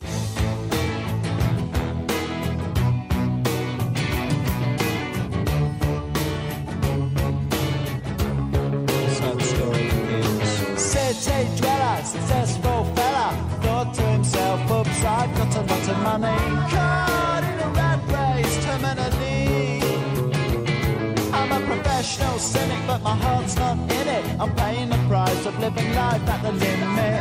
Caught up in the centuries, anxiety. Yes, it plays on him. Wrong. Lives in a house, very big house in the country. Watching afternoon repeats and the food in the country. He takes a manner of pills and piles up analyst spells in the country. Oh, it's like an animal farm, that's a rural charm in the country. Mais après, est-ce qu'il n'y avait pas aussi un phénomène où les gens en avaient peut-être marre euh, des fameuses querelles des deux frères et compagnie? Non, parce que It, en plus, pour lancer, euh, enfin, pour en, en single pur, elle est meilleure que Country House, à mon avis. Ah oui, largement. euh. Et c'est même pas la meilleure de l'album. Hein. Et, Ah oui, c'est ça, ouais. et Mm. puis, euh, euh, What's the Story, quand l'album va sortir juste après, c'est, c'est, il va rouler sur la gueule de tout le monde. Hein. Mm. Euh, Ils vont se venger. Mais et justement, en fait, oui, ils vont se venger parce que si Blur a gagné la bataille, bah, c'est Oasis qui a gagné la guerre. Mm. Donc ça a permis notamment euh, quand même de, de redescendre un peu les, les tensions entre les deux groupes. On- Il y, a il y a une histoire qui dit que Liam a félicité Alex James lorsqu'ils se sont croisés dans un pub. Peu de temps après, puis que, que deux minutes après, ils étaient tous les deux en train de s'engueuler comme euh, comme du poisson pourri parce qu'ils étaient pas d'accord euh, sur la qualité des titres. Liam pensait que les titres c'était de la bombe et Alex pensait que c'était de la merde. Mais les leurs, hein, chacun.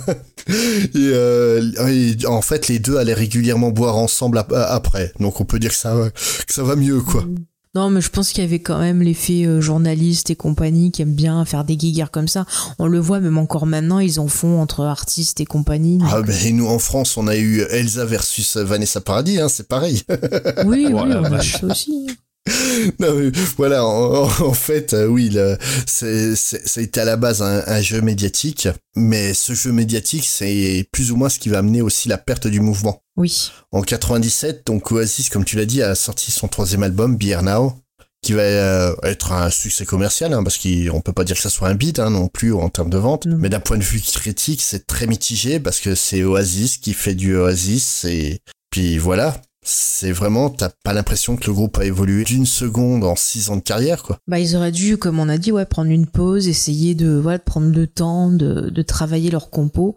Mais bon, ils étaient tellement dans un truc genre, on est les rois du monde, allez hop, on sniffe, on boit, que. Mais à l'opposé, ben Blur, on va leur reprocher exactement l'inverse. Mm. On va leur reprocher donc avec euh, leur album Blur de prendre des influences américaines. Donc il y a un moment, faut savoir si t'as le droit d'évoluer ou pas. Non, mais de toute façon, les gens, ils sont jamais contents. Donc la Britpop en 97, hein, l'année où sort Now, elle a quand même des beaux succès. Euh, OK Computer de Radiohead Mm. et Urban Hymns euh, de The Verve. Ouais. Mais reste le fait que les artistes, soit ils se détournent de la scène, soit le public s'y retrouve plus. En fait, c'est une, une réaction logique. Après avoir atteint un pic de popularité, le mouvement il s'étiole peu à peu. C'est parce qu'une partie des artistes vont spécialiser leur son. Mhm. C'est le cas notamment bah, de, de Blur, de Radiohead, euh, dont on a vu vraiment le son euh, changer de Pablo Honey jusqu'à OK Computer, puis même par la suite. Hein. Et euh, le public qui a vieilli, en fait, avec ces sons, on va dire de base de la Britpop, ils ont besoin de choses nouvelles. Et c'est pour ça en fait que Beer Now, c'est un, un album qui va rester très mitigé pour beaucoup, parce que ceux qui avaient l'habitude d'écouter du Oasis, ils ont besoin d'écouter quelque chose de nouveau et Oasis leur resserre la même soupe. Et en fait, Oasis, ils sont pas capables non plus d'aller chercher une nouvelle audience, une, euh, un nouvel auditoire plus jeune, parce que les plus jeunes, bah, ils sont déjà tournés vers autre chose. La nouvelle sensation du moment, les Spice Girls.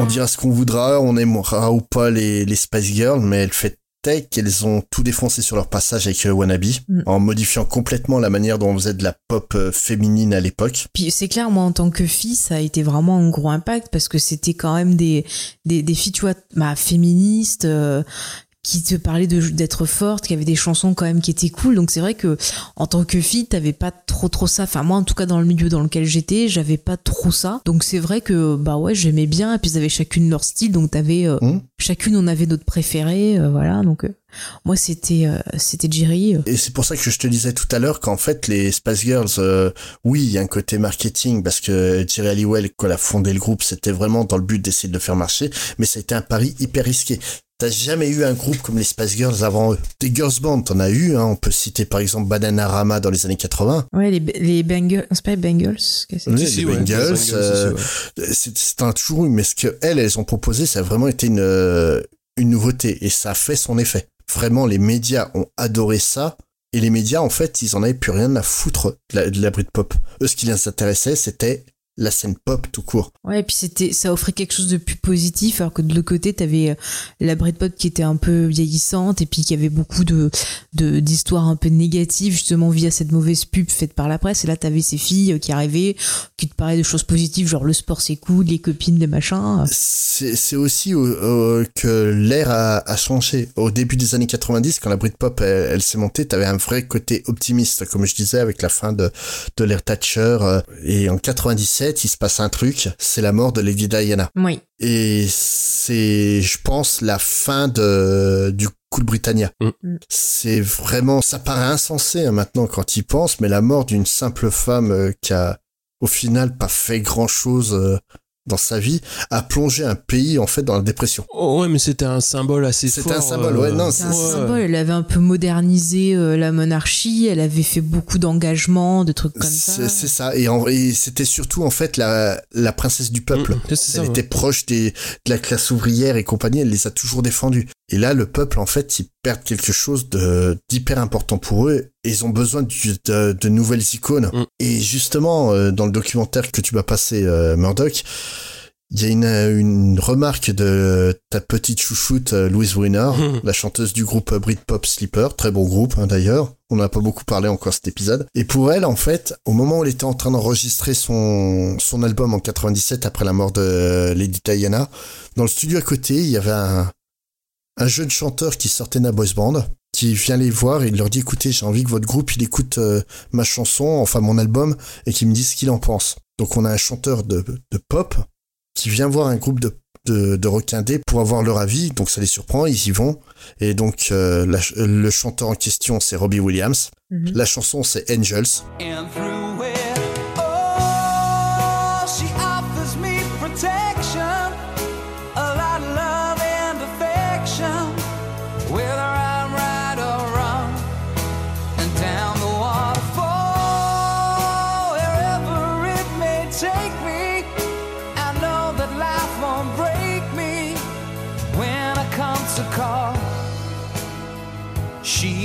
Forsake me. I'm loving angels instead.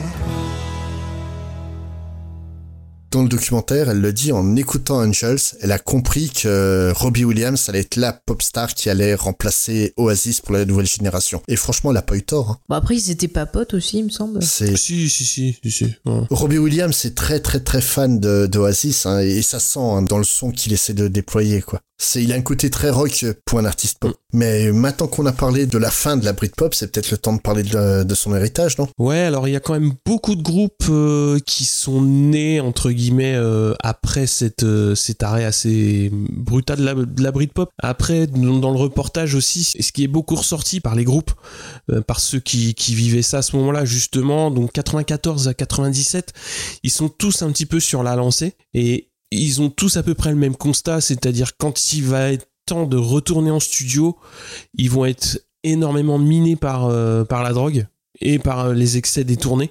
Et euh, ça, ça a été repris bah, par Albarn, par Gallagher et aussi par euh, Jarvis Cooker, qui disait, enfin, c'était plus possible de, continuer sur ce rythme-là. C'est-à-dire, ils avaient des maisons de disques et des labels qui poussaient pour euh, pour sortir des choses et eux ils étaient rincés par les tournées, par euh, par le rythme de vie qu'ils avaient, par le style de vie aussi euh, forcément. Et c'est aussi un petit peu ça qui a amené qui a amené la fin du la fin du mouvement. Mais ça bon bah ça c'est ça on va dire que c'est la vie et quand tu vois alors moi les premiers que j'ai retrouvés en héritier parce qu'ils se sont formés en 97 donc c'est les Libertines avec Pete Doherty et Karl Barat. Ils vont patienter un petit peu avant de trouver une section rythmique qui va être formée par euh, John Hassall et Gary Powell. Et vont sortir deux albums. Le premier donc Up the Bracket en 2002 et le deuxième Libertines en 2004 qui sont vraiment dans le prolongement du son dont on vient de parler avec euh, peut-être un petit peu plus rock encore mais c'est des chansons qui t'attrapent et euh, qui te lâchent pas. Donc on va s'écouter Don't Look Back into the Sun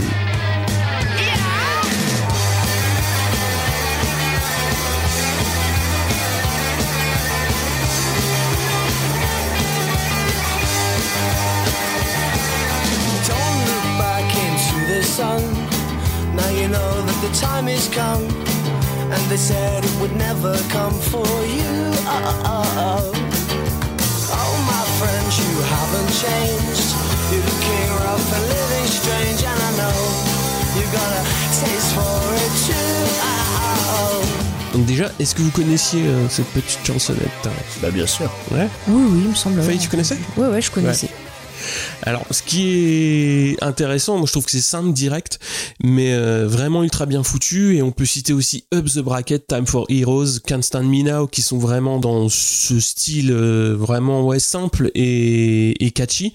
Alors c'est un groupe qui est marqué aussi par les frasques Doherty, qui doit concilier avec une dépendance aux drogues quand même assez forte. Ça lui a valu pas mal de prison. Mais moi, je me demande comment ça se fait qu'il est toujours vivant. C'est une énigme euh, de. C'est comme pour Ozzy, la drogue ça surtout.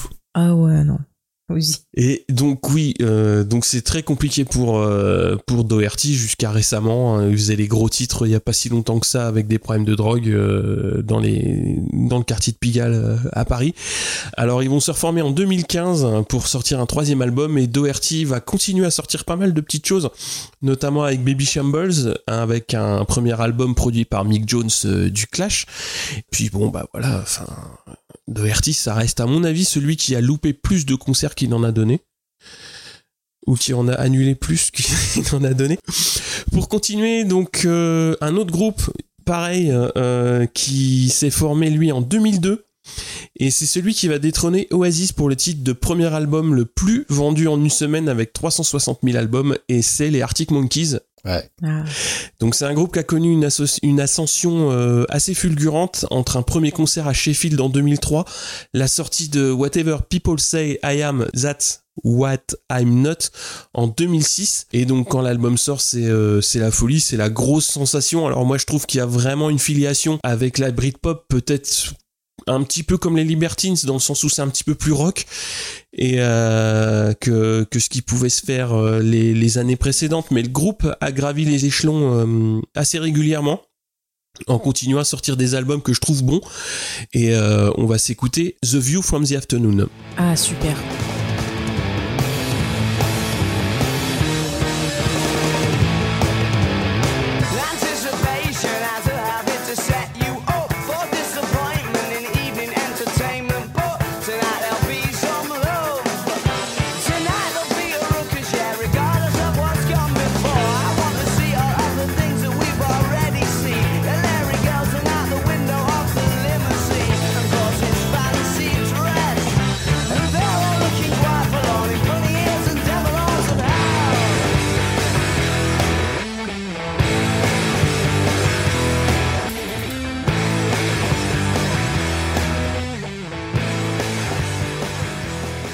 C'est euh, la chanson qui ouvre leur premier album.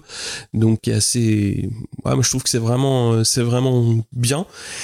Et j'aime bien la gouaille en fait d'Alex Turner qui a son petit accent euh, qui va bien. Moi je trouve qu'il y a beaucoup de choses de, l'Angleterre que j'aime bien dans Arctic Monkeys est-ce que vous qu'est-ce que vous en pensez? Ah moi j'aime beaucoup ce, ce groupe, c'est ouais j'aime bien. Franchement ça fait un moment que je l'avais pas écouté et euh, franchement chaque fois c'est un régal.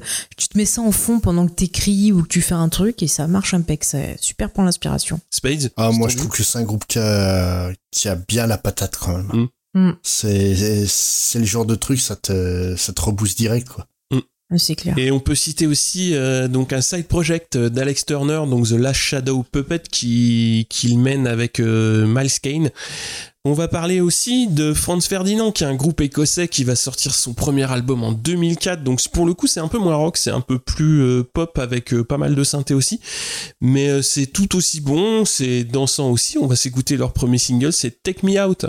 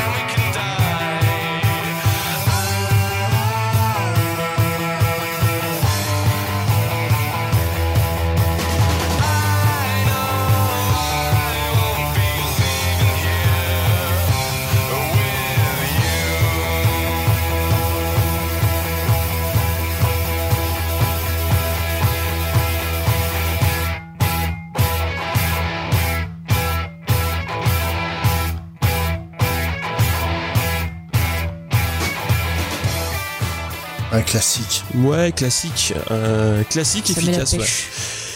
Et euh, là, on va revenir aussi avec un groupe qui a été produit par euh, Stephen Street avec euh, Kaiser Chiefs, un premier album sorti en 2005 qui s'appelle Employment. C'est une vraie petite bombe pop rock. C'est un groupe de Leeds et c'est dans la pure veine rock. hein. donc c'est pareil, c'est beaucoup de oh oh oh oh oh, de ah ah ah ah. C'est assez rigolo et on peut s'écouter I Predict Riot. Je sais pas si vous connaissez. Alors là, le titre me dit rien, mais en attendant, en attendant Si, si, moi j'aime beaucoup. ouais. Watching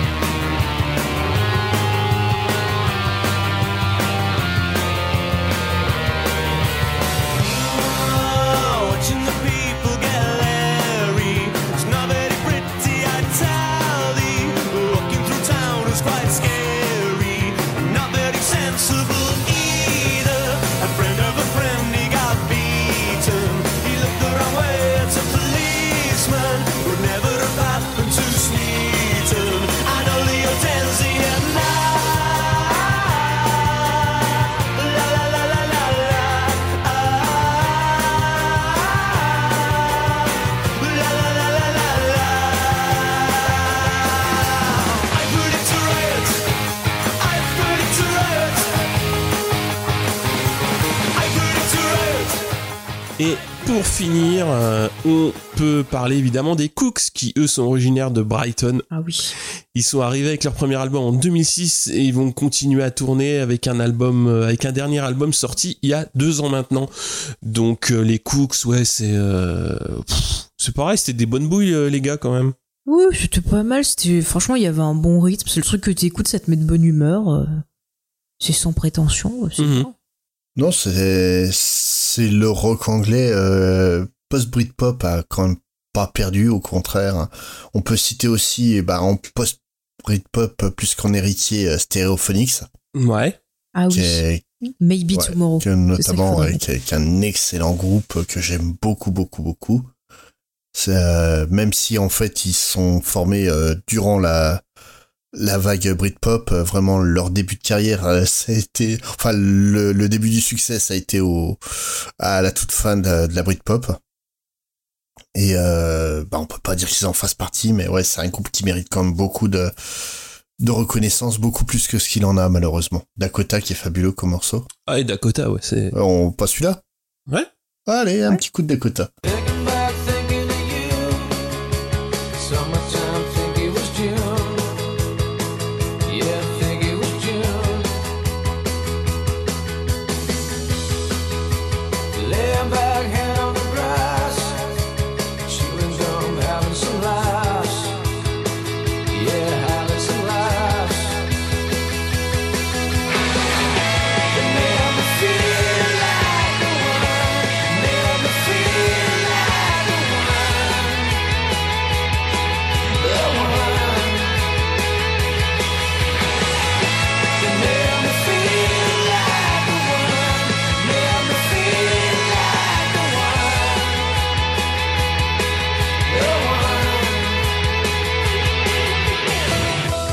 Si tu dois nous présenter encore euh, quelques groupes euh, du style, tu nous présenterais qui? Alors ça serait surtout une artiste qui a traversé euh, la, hum, la décennie sans vraiment être classée en, en Britpop. Hein. C'est évidemment PJ Harvey parce que elle a commencé en 91 si je me trompe pas. Et pareil, elle continue à, à jouer actuellement. Et euh, tu vois, c'est un petit peu comme euh, comme Radiohead. Autant Radiohead, ils, ils peuvent avoir The Benz qui est classé en en Britpop, mais tout le reste l'est pas vraiment quoi. Peut-être Pablo Honey aussi, mais euh, vite vite ils vont se détacher de des, du cadre de qui qu'impose un petit peu ce, ce, ce mouvement là et de son côté à elle elle est jamais rentrée vraiment dans ce dans ce moule-là, elle est restée dans une dans une veine rock indé, mais euh, elle, elle a traversé toute cette décennie-là, euh, on va dire à ses, à sa manière. Et c'est une artiste euh, anglaise que moi j'adore et je l'ai vue qu'une seule fois en concert, mais c'était assez c'était assez impressionnant. C'était vraiment chouette. PJ Harvey, très très grande dame de la musique, hein, tout simplement. Et donc, si je devais vous demander vos trois titres préférés de Britpop, tiens, Faye, on va pouvoir commencer par toi. Oh, je pense que c'est pas un grand mystère, donc euh, Champagne Supernova. Voilà, je l'ai assez Mhm. dit. Euh, ben ensuite, ben la chanson de, de The Verve Bittersweet Ah, Symphony.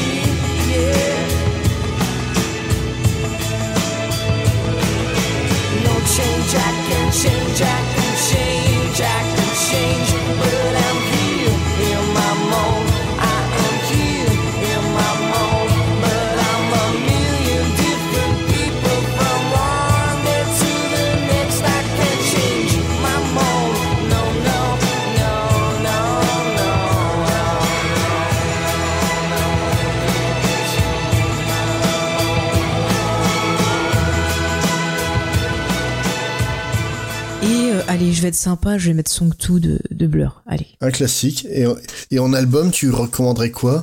Alors en album, ben Morning Glory de, de Oasis. Euh, Don't Believe the Truth de Oasis parce que j'aime trop.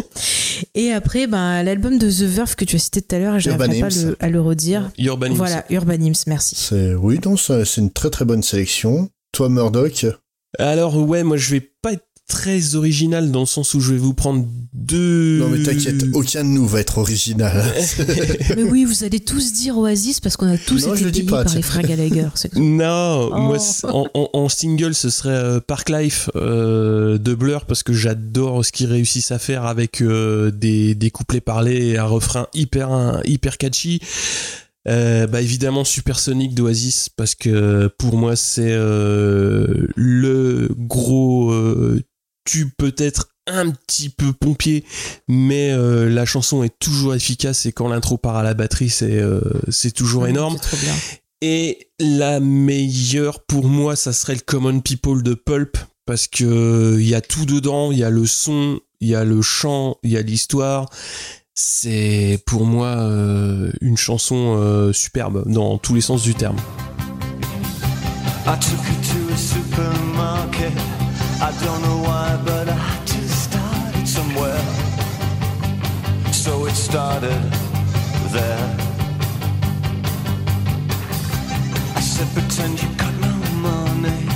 And she just laughed and said, Oh, you're so funny. I said, Yeah. I can't see anyone else smiling. Are you sure? You wanna live like common people. You wanna see whatever common to sleep with common people. You want to sleep with common people like me. But she didn't understand. And she just smiled and held.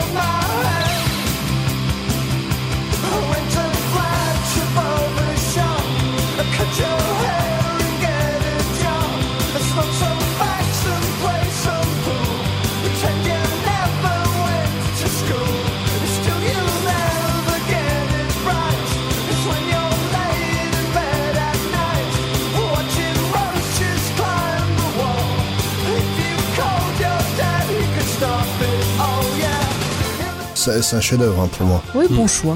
Et le clip est cool aussi, il me semble, je l'ai revu, Oui, assez mais oui. décalé, j'aime beaucoup. Et en album, Bah, en album, le Park Life de Blur, parce qu'il y a plein de super chansons dedans. Le Different Class de Pulp, parce que pareil, il y a énorme, il y a Disco, Disco 2000 en plus Ah oui, dedans. Disco 2000. Mais oui, c'est blindé de, de super bonnes chansons.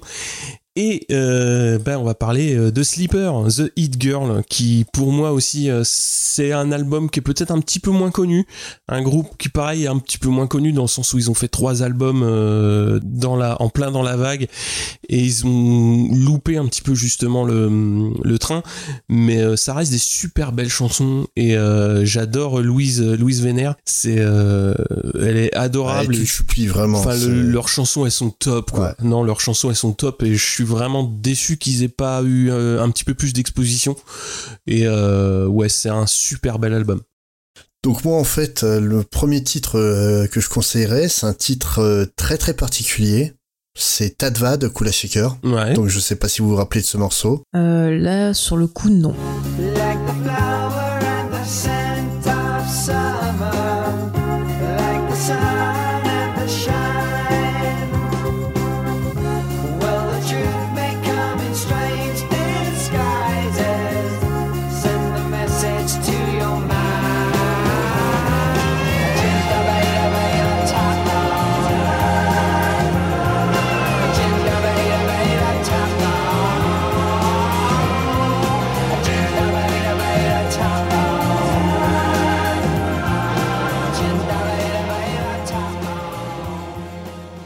C'est en gros aussi bien Oasis s'est penché sur euh, les Beatles pré Sgt Pepper, autant Tadva c'est la période où euh, les Beatles ils jouaient avec euh, Ravi Shankar et Ouais. puis ils prenaient de la drogue. hein, ah ouais c'est du, psychédélique à fond. C'est ça part sur en fait c'est un, un refrain en, en hindou. C'est improbable cette chanson, j'adore, je la trouve euh, vraiment super. Il y a mon petit mon petit coup de cœur euh, perso de la Britpop, euh, c'est Alright de Supergrass. Ah ouais.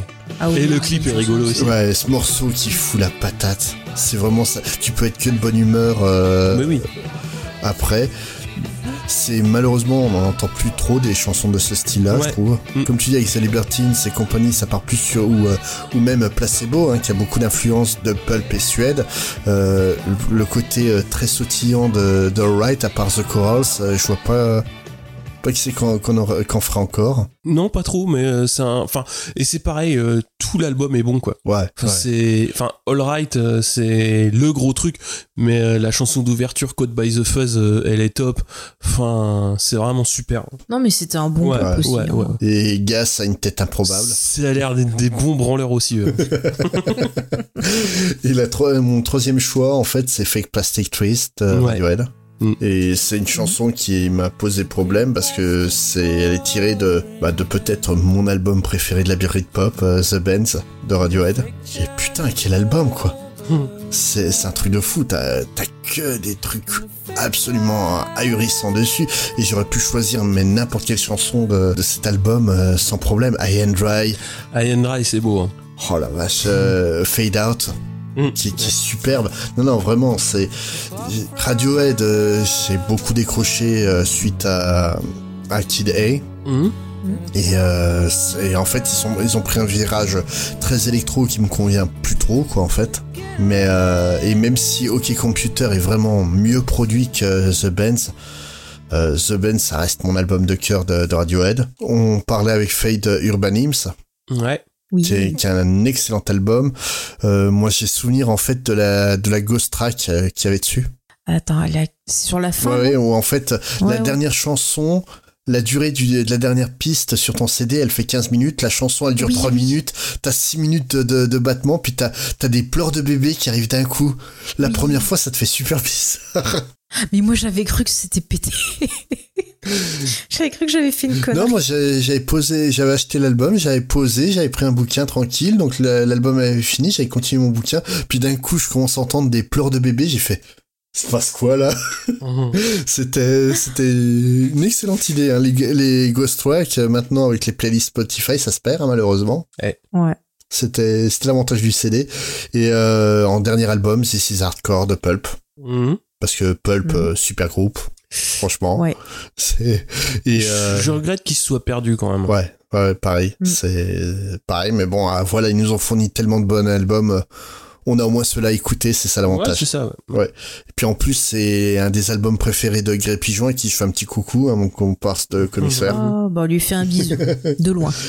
Donc je pense qu'on a fait un joli tour de, de la scène Britpop. Ouais.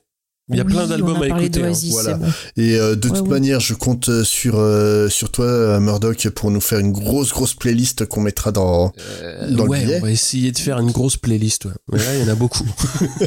Oh, une playlist de 2000 titres, ça va. oui, aller. on a oublié de parler évidemment de Cast aussi, qui était un super groupe. euh, C'était super sympa. Et euh, là, je viens de lire aujourd'hui dans le Rolling Stone qu'il y a un gros gros projet de groupe, enfin ce qu'on appelle des super groupes, Ouais. Avec notamment euh, un groupe qu'on aurait plus cité dans les héritiers, puisque c'est Matthew Bellamy qui va monter un truc avec Graham Coxon, euh, le guitariste de Blur, et il y a aussi plein d'autres euh, musiciens euh, de cette époque-là qui sont en train de monter un truc. Donc ça va être à mon avis assez excitant, mais là on arrive dans les 25 ans, donc il y a plein plein de groupes qui font des tournées et qui repassent. Il y a Supergrass qui est repassé à Paris, il y a Sleeper aussi qui est repassé l'année dernière, qui va retourner aussi, mais c'est pas prévu qu'il passe en France.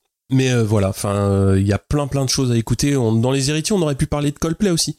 Ah bah oui, Ah oui bien sûr, hein, Coldplay, Clairement. Muse, euh, qui sont vraiment Ouais. les deux plus gros euh, héritiers euh, de, de la Britpop, quoi. Enfin, euh, commercialement parlant, au moins, du Ouais. moins. Voilà. Mais non, non, c'est, ça a été vraiment, euh, ben, je suis tombé sur un article de The Guardian qui traitait la Britpop d'abomination euh, il y a pas longtemps. Ah bon? Ouais. Ils sont fous. Mais euh, honnêtement, moi, c'est c'est une époque que j'ai vécue. J'ai, en fait, l'avantage de la Britpop, c'est que ça a mis en lumière plein de groupes euh, de rock indé, qui soient qui soient britanniques forcément, mais aussi de plein d'autres pays. hein. Je pense à Case Choice, le groupe Ouais, belge, ouais. qui était génial. Je pense que sans la Britpop et le tout ce mouvement rock qu'ils qu'ils ont brillé, je pense qu'on n'aurait jamais connu Case Choice. Et franchement, je m'en serais voulu d'être passé à côté. Quoi. Mm. Non, non, c'est c'est vraiment c'était ça a été une période. Bah en fait, les années 90, hein, ça a été très rock. hein. Le le grunge, la Britpop, le new metal. C'est clair. C'est c'était dingue. Bon, on va vous quitter sur ces bons mots. Ouais, on s'écoute quoi du coup? Oui. Pour finir, ben en fait, vu qu'on enregistre cet épisode en pleine période de confinement euh, suite au Covid-19, Mhm. qu'on espère euh, que vous l'entendrez dans des meilleures, euh, Dans d'autres circonstances. conditions, ou voilà, dans des conditions meilleures. Donc je trouvais que la chanson qui était parfaite euh, pour pour ça, c'était donc True Back in Anger. Quoi. Ouais. Allez, très on vous bon quitte avec ça. Ciao. Ciao. Salut.